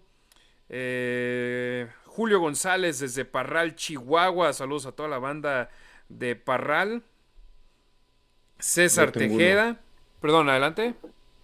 Al final, ahorita, Gonzoloco 89, Gonzoloco 89. Go Raiders. I don't speak Spanish, but we're all family. Much love. Está chido, ¿no? Thank you so much, Gonzo. Muchas, Gracias. muchas gracias. Hey, press the, press the like button, share, subscribe, turn on your notifications, even though if, even if you don't speak Spanish. Eh, Cesandre Méndez, por supuesto, ya nos dejó el saludo. Saludos, gracias. Charlie Martínez, Manuel Romero, eh, Alexa Lima, José Granados, Ingui Hernández, Edward Solar desde Hermosillo, Sonora. Eh, Fermín, gracias por el comentario que nos manda saludos a los tres desde la Ciudad de México. JC El Barbas desde San Diego. Bonham Richard, Fernando Romero que nos dejó también una donación. Oliver Antopia, eh, Mauricio Muñoz desde Coyoacán. Isel Spiri Jacobo. Tan Weird desde Chihuahua. Eh, ¿Quién más nos quedará pendiente? Yo tengo uno, Harry, si me permites. Por supuesto, hermano, adelante. Para, bueno, ya les había dicho a ustedes, pero igual, Víctor Domínguez Uresti eh, es- nos sigue desde Francia, dice que no nos sigue en directo, obviamente por la diferencia de horario, ahorita en Francia son las como las 5 de la mañana, entonces, este, pero nos, no nos escucha en directo, pero sí nos escucha en repetición cada semana, entonces, un abrazo hasta, hasta Francia. Gracias, Víctor. Saludos. Muchas gracias. Fíjate, desde Francia nos están escuchando. Muchas gracias. Rodrigo Rías, Pablo Torres, Raiders Laguna. Saludos a toda la banda lagunera de nueva cuenta. Ana Polar. Saludos chicos, nos vemos el domingo. Confío en mi defensa. Ana Polar de las chicas de NFL Girls MX. ¿Lo dije bien? Correcto. Saludos para ella que es Saludos, Ana. del lado opuesto de los Broncos. Sí, pero la historia de ella es que su mejor amiga fue la que la metió al NFL y su mejor amiga es Raider fan. Y Ana Polar ahí tiene, es medio bipolar y le gustan los Raiders y no, y, le va a los Broncos. Vientos. Vente al lado oscuro, Ana. Acá te esperamos. Eh, Ricardo Pérez desde Michoacán. Eh, compa Marines, ahí está de nueva cuenta. Déjame ver si hay algún otro que tenga una ciudad. Martín Gurrola desde el Estado de México. Recuerden, si quieren que leamos su comentario, déjenos una donación. No importa lo chico, lo grande que sea, leemos su comentario. Y si no, nada más déjenos un, comentario con su nombre y de dónde nos están sintonizando. Anabel Lara, Anabel Lara es carnalita, saludos desde el Wrecking Crew de Chihuahua, saludos y nos vemos por acá en Las Vegas en un par de semanas. Omar García, saludos desde Denver. Ahí estaremos apoyando el domingo a estos malosos. Omar, ojalá te den una victoria. Ojalá y te vaya mejor que a mí. Por favor, que no dejen ni una ventaja de 17 puntos. Eh, Gracias a todos los que nos sintonizaron hoy, gracias a los que nos mandaron superchats y donaciones. Ricardo Delgado Padilla, Roberto Strempler, Marco Álvarez, José Granados, Ingui Hernández y Fernando Romero que nos dejaron superchats, que nos dejaron donaciones. Muchísimas, muchísimas gracias por su apoyo. Ya podemos monetizar ahora sí la Nación Raider y esperemos con ello. Entre más apoyo recibamos de ustedes, más intentamos estar aquí con ustedes. Jair AV, saludos desde Toluca. Emilio Alfaro López, saludos desde Tepic. Gracias, gracias a todos ustedes. Tenemos una cita la próxima semana, el martes, pero antes, el viernes, tenemos La Nación. Demian Ricardo estarán ahí al pendiente. Demian, adelante, querías mencionar algo. Sí, saludos a Elder y Walter Herrera. Eh, los conocí en el juego Jacksonville. Por ahí salió la foto de Fabián, el hijo de Walter. Bueno, salió la foto de Walter con Fabián. Traían la pancarta de... Eh, venían desde Guatemala y que querían conocer a Derek Carr. Por ahí compartí el video. Tuvieron oportunidad de conocerlo. Derek Carr se portó muy chido con ellos, no con mis niños que estaban al lado. Pero en sí, este al único al que con el que convivió fue con Fabián, ¿no? Sí, porque tú tuviste el video en exclusiva. De mi experiencia. Sí, si quieren les platico de mi experiencia todo desde. Si no tienes, si no tienes lío por tiempo, date. Yo, yo, aquí le doy. Si quieren córtenle y quien quiera escuchar les platico desde, desde la subida al avión.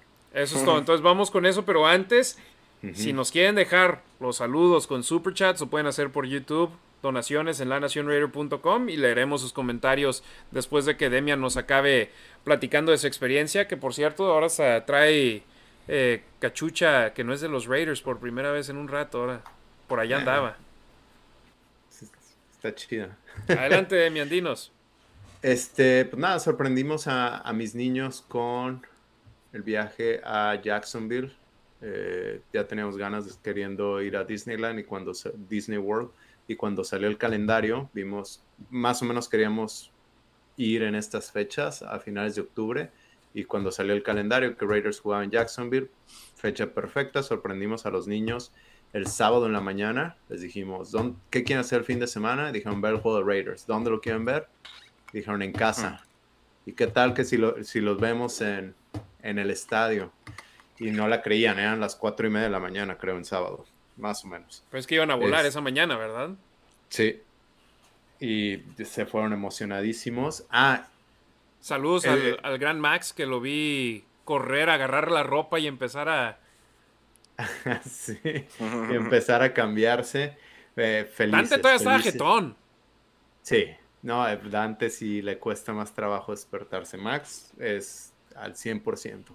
Todo el tiempo. Yo soy Dante. Ay, qué chido que lo estoy platicando esto. Otra vez, quien quiera cortarle, que le corte, pero. Todos se quedan, todos se quedan. Me acabo de acordar que una de mis cosas favoritas, y se los dije a, los niños, es llegar al avión, a la puerta o dentro del avión y ver a gente de Raider Nation que va a lo mismo que tú.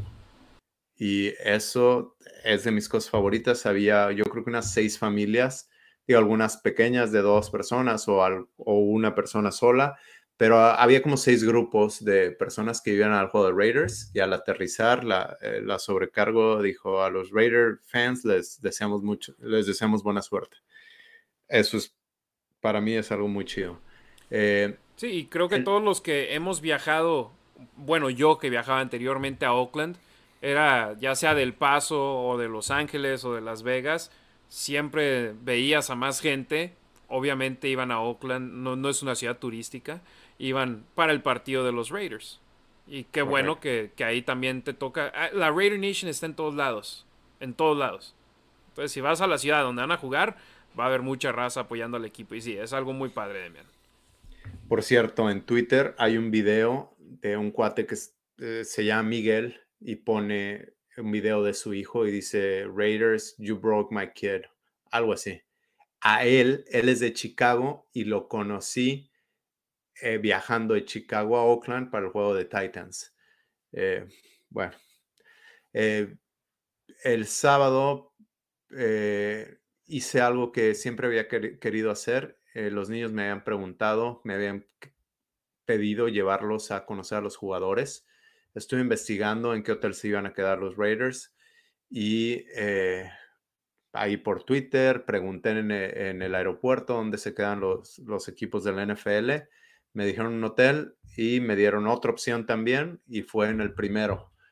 Eh, llegamos, nos estacionamos y en el estacionamiento al lado del hotel había un jugador hablando con su familia, no lo quisimos molestar, pero me regresé al carro y ya cuando regresé mi familia me estaba esperando y este jugador ya había terminado su conversación y nos le acercamos, súper buena onda, Cleveland Farrell, un tipazazazo, se puso a platicar con mis hijos, les preguntó si les gustaba el fútbol, de qué posición jugaban, etcétera. Muy, muy buena onda. Después conocimos a Tashan Bauer, le dije, ojalá ya tengas oportunidad, altísimo. Eh, ojalá y tengas oportunidad. Y, me dijo así como que, puta, pues he, puesto el trabajo y creo que, creo que ya merezco una oportunidad. Supuestamente, bueno, estuvo activo en el juego anterior, pero realmente no lo vi dentro del campo, no sé cuántos snaps tuvo. Ahorita te, eh. saco el dato, pero sí vi su número en el campo varias veces. Ah, ok. Qué bueno. Este, ¿quién más?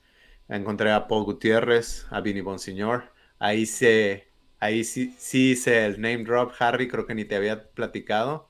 Sí les dije, yo, yo trabajo con Harry, tenemos nuestro live eh, los martes. Ya dijeron, ah, qué chido. Buena onda los dos, Vinny y Paul Gutiérrez.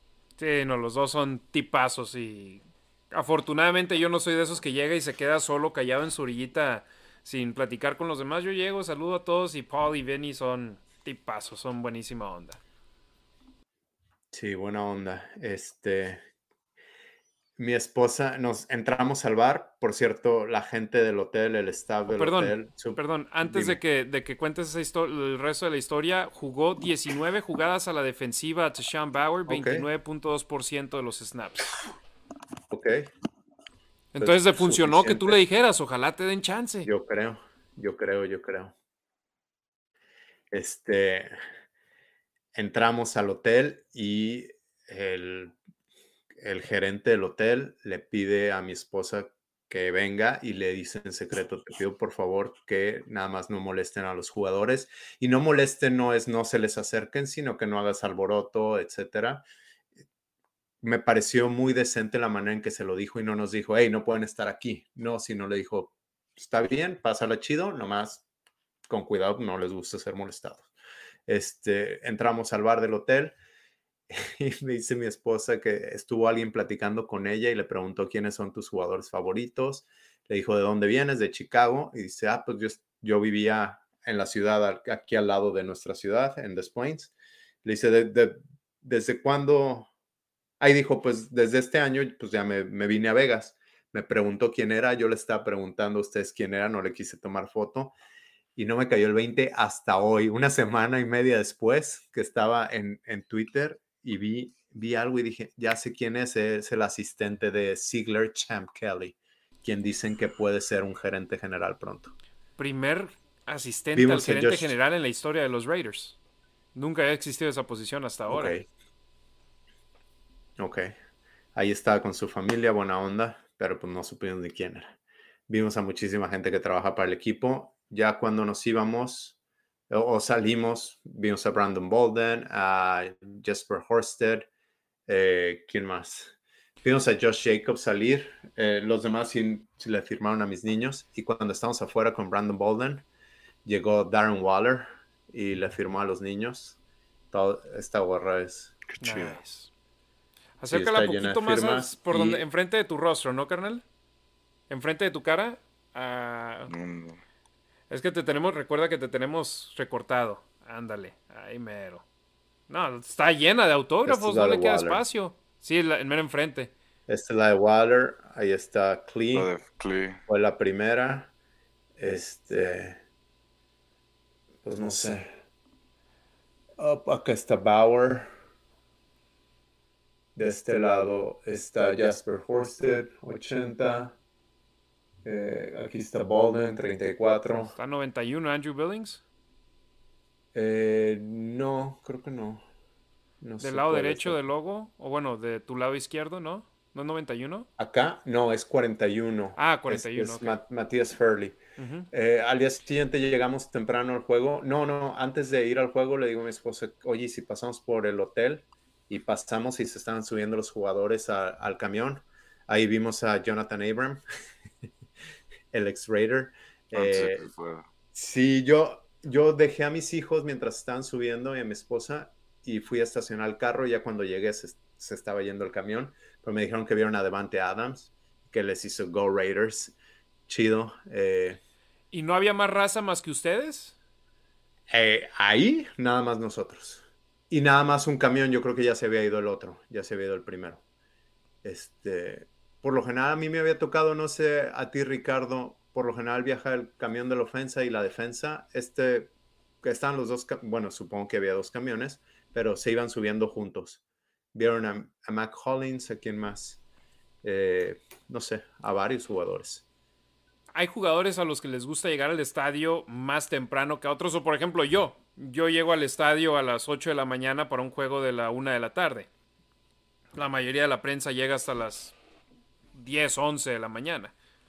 Cada quien es diferente, cada quien tiene sus cosas que les gusta hacer y pues hay jugadores que les gusta llegar súper temprano, hay otros que les gusta llegar un poquito menos temprano, porque todos llegan temprano, unos más temprano que los otros. Y nada más quiero, quiero decir, en muchos hoteles no te dejan hacer lo mismo que hiciste tú, a excepción de que seas alguien que se esté quedando en el hotel si tienes reservación en ese hotel, que me imagino es uno de los más pipiris nice de allá de, mm, de Jacksonville. Eh, ¿Digo el nombre del hotel o no? Mejor, ¿no? No van a volver a jugar ahí en tres, o espero, no jueguen ahí en tres, cuatro años. Eh, no, pero al parecer se quedan ahí, muchas veces los equipos se quedan en el mismo hotel porque... porque la NFL tiene convenio con ellos, porque ellos saben cómo manejar el equipo y cómo manejar a, y tienen el espacio suficiente para todas las reuniones que necesitan, para los walkthroughs y ya tienen todo asignado como es. Entonces, de, agosto a enero ya saben que, cada, que una vez cada dos semanas van a tener un equipo ahí. Y no es un secreto que la NFL tiene convenio con el Marriott. Era, eh, antes era el Omni y ahora se llama Marriott este, lo busqué en Twitter, busqué eh, Jacksonville eh, Hotel Raiders y me apareció de Raiders Beat, creo que en 2010 en el Omni se quedaron los Raiders. Entonces busqué Omni, me dijeron en el aeropuerto, me dijeron el Omni, por ahí mi, mi amigo Roberto me dijo quizás el Hyatt y el Hyatt estaba a una cuadra. Entonces primero fuimos al Omni o al Marriott ahora y ahí estaban. Nice. Sí, no, y yo, por ejemplo, yo lo he hecho nada más con los Dodgers del béisbol y lo hice dos veces, una vez en Phoenix, a otra en Houston, que fui al hotel donde se estaban hospedando y afortunadamente fueron buenas experiencias esperándome afuera. No, me, no nos dejaban entrar si no eras cliente. Entonces esperando afuera y nada más amablemente, oye, un autógrafo por favor, oye, una foto por favor y buena suerte. Y obvio, te ven con el jersey del equipo, te ven con una gorra y dicen, pues vienen aquí por nosotros. Sabes que también nosotros estábamos afuera, pero estaba llegando mucha gente de Raiders a hacer check-in y muchos de los que estaban llegando no tenían ni idea que los jugadores estaban ahí. Era buena sorpresa para ellos. Y casi todos los hoteles tienen su restaurant bar, o por lo menos hoteles de esa calidad. Entonces dije, bueno, nos venimos a echar un drink y nos pasamos al bar. Ya después, cuando nos estábamos cruzando por el lobby, fue cuando el, gerente se nos acercó y nos dijo eso. Y en eso vimos a Josh Jacobs pasar y no quise que los niños salieran corriendo. salimos después, ya este, Josh Jacobs no, no nos hizo caso. Es diferente cuando cruzan enfrente de ti. Exacto. Tú, hola, a tener que correr a intentar agarrar uno. Sí, sí, sí, sí, claro. Y digo, y si uno quiere ser fan, pues con los niños es más fácil o es tu, eh, ¿qué, palabra es? Tu excusa. Eh, pero solo, pues no. Este. Exacto. Oye, antes de seguir, saludos a Jordi Stellers Castellivi o Castelvi. Dice, un abrazo desde Barcelona, ahí al otro lado del Atlántico. Aquí me cuesta pillarles en directo porque es de madrugada. Gracias por su excelente trabajo. Go Raiders. Gracias, gracias por estarnos viendo desde Barcelona en vivo. Abrazo, abrazo. Eh, ay, este, bueno, pues ya nos fuimos eh, el día siguiente, pasamos, nada más les deseamos buena suerte cuando se subieron al camión. Llegamos al... Se le acabó la pila a Ricardo. Sí, lo que iba a decir. Saludos a Ricardo Villanueva. Ya terminó su participación el día de hoy. Y también ya las once y media de la noche para él y para muchos de ustedes. Eh, ahí le estamos entrando al espacio del noticiero de la noche allá en México, ¿no? Eh, sí, nosotros no hemos tenido chance de platicar, entonces pues ya les estoy compartiendo la experiencia también. Sí, platicamos brevemente por mensajes, pero no de tu experiencia. Entonces estuviste ahí en el hotel, conociste a muchos jugadores ahí. La ¿Hubo alguno que se portó gacho o no? Pues no, no sé. Eh, eh, quiero. Eh, me cuesta trabajo juzgarlos. Y me han visto aquí también cuando dicen, ah, Derek Carr es el más tonto o no sé qué. No, pues no. Sí, me gustaría que fuera mejor. este, no, Josh Jacobs pasó y luego se subió a un carro y se cruzaron los niños y a ver mi esposa le hizo así como que baja la ventana y no la bajó y ya, pero fue lo más, pero pues también está en su, en su espacio y está en su vida personal, pues está bien. Y, y tienen, tenemos que entender que a lo mejor esa bajada de ventana le hubiese costado 10 minutos de su vida, porque una cosa es nada más a mis niños y otra cosa es toda la gente que, se, que quizás se le pudo haber acercado, que no había nadie en ese momento, pero se bajó Darren Water, estamos afuera eh, con Brandon Bolden, que luego sentí gacho por él porque estaba firmando, y en eso llega Darren Water, pues... Todos se van con Water. Sí, no, no lo pelamos. Eh, como que se iba a seguir y vi a los niños y ya con los niños se quedó. Y yo ya le empecé a decir, acabo de escuchar tu podcast con Brandon Marshall, que se lo recomiendo. Habla, bueno, Brandon Marshall ha tenido ¿Qué problemas de salud mental? ¿El receptor o, el linebacker? El receptor de, que era de los Bears y que tiene su propio programa. Que le tiró gacho a McDaniels. Sí, ajá. Le dije, acabo de ver tu programa, digo, acabo de escuchar tu podcast con, con, este, con Brandon Marshall. Le dije, me gusta lo que haces en la comunidad. Acabo también de ver su, su programa con Real Sports, con Brian Gumbel.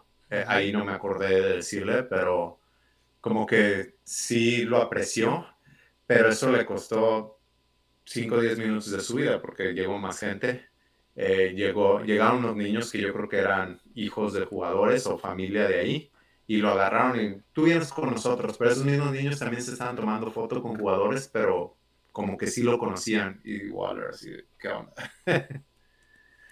sí, no, y por ejemplo, no lo digo de mala manera, sino cuando traes a chavitos, hay una alta posibilidad de que se paren más que cuando nada más vas tú solo como adulto, que ya nosotros ya, ya estamos más grandes. Sí, y ahorita, digo, espero ya no, no extendernos tanto, pero ahorita les platico la de, la de Car y ahí les mandé mensaje, me, me, frustré, no sabía qué hacer con mis sentimientos. Bueno, llegamos al estadio, estuvimos un ratito con Raider Nation, los niños se quisieron meter temprano y me pareció una buena oportunidad porque cuando vamos a Las Vegas y nosotros les hemos dicho a ustedes, a la gente, disfruten el tailgate, es de lo mejor que hay. Eh, la familia de Raider Nation acá era algo pequeño, entonces fue nuestra oportunidad de meternos al campo desde los calentamientos. Hay más chance de que haya mayor, más gente de los Raiders en un partido de los Raiders en Las Vegas que de visitante.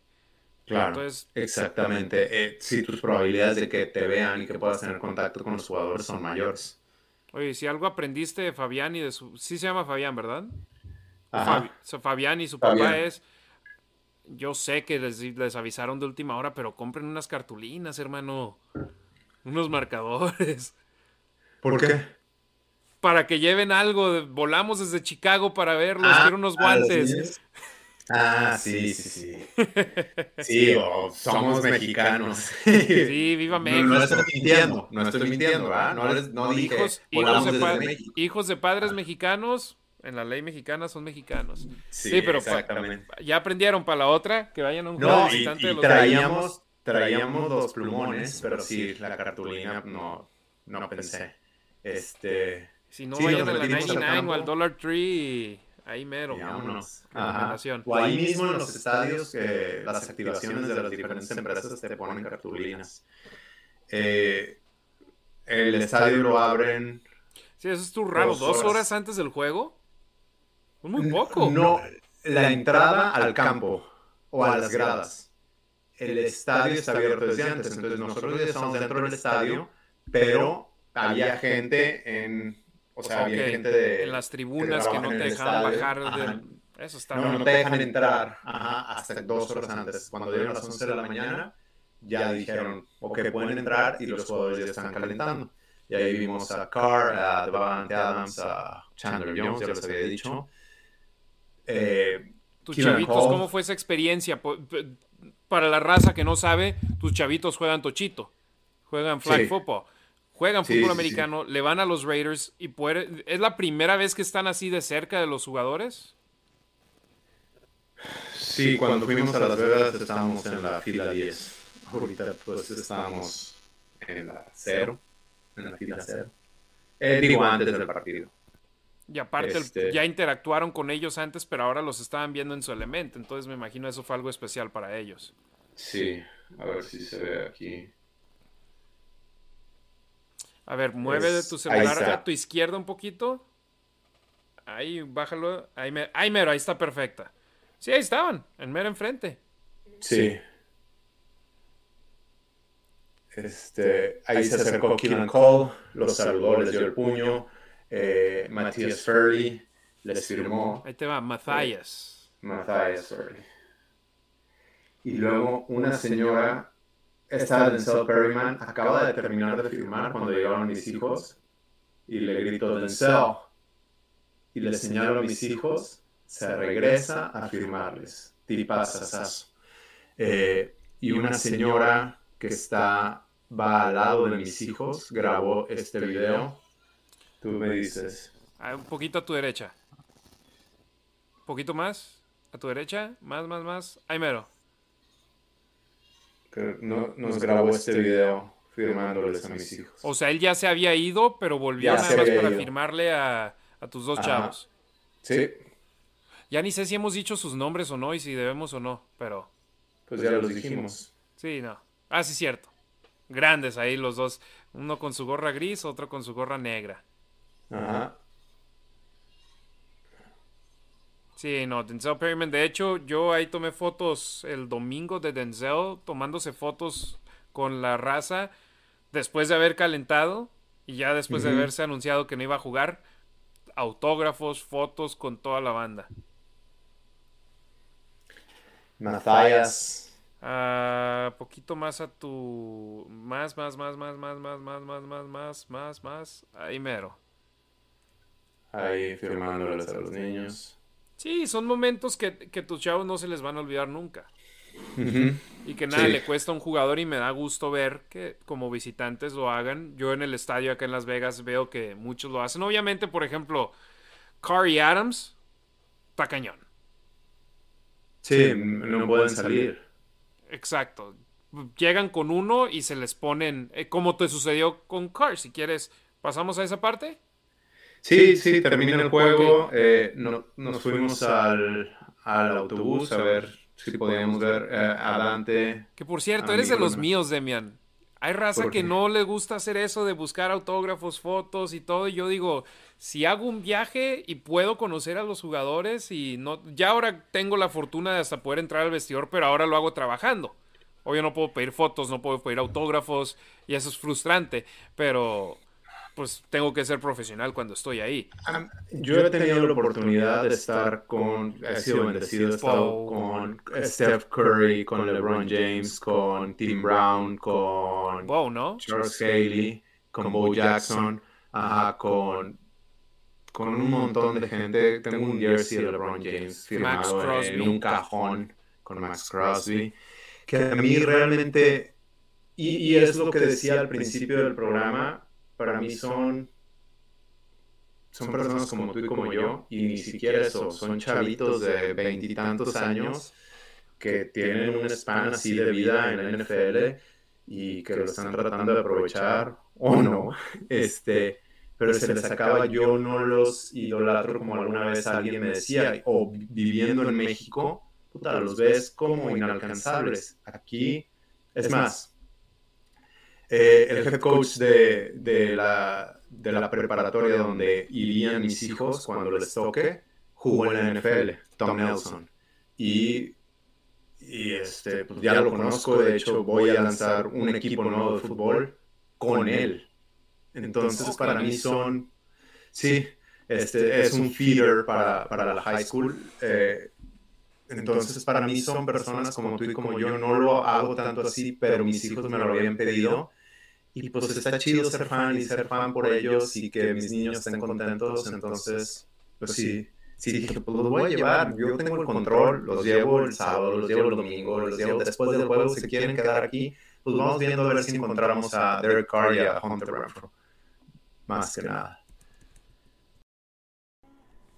Y así terminamos este episodio de La Nación Raider. La próxima semana Demian nos va a terminar de contar la historia sobre el chavito Fabián de Guatemala que pudo conocer a Derek Carr. Ahí estuvo Demian, tomó ese video que han visto en las redes sociales de arroba los Raiders Info en Twitter, arroba la Nación Raider en todas las plataformas. Así que los esperamos la próxima semana. Gracias por estar aquí con nosotros a pesar de las fallas técnicas que tuvimos el día de hoy. Pero nosotros tenemos el compromiso con ustedes. Aquí estamos cada semana para llevarles un episodio más de La Nación Raider. A nombre de Demian Reyes y Ricardo Villanueva, soy Harry Ruiz. Tengan una excelente semana, Nación Raider.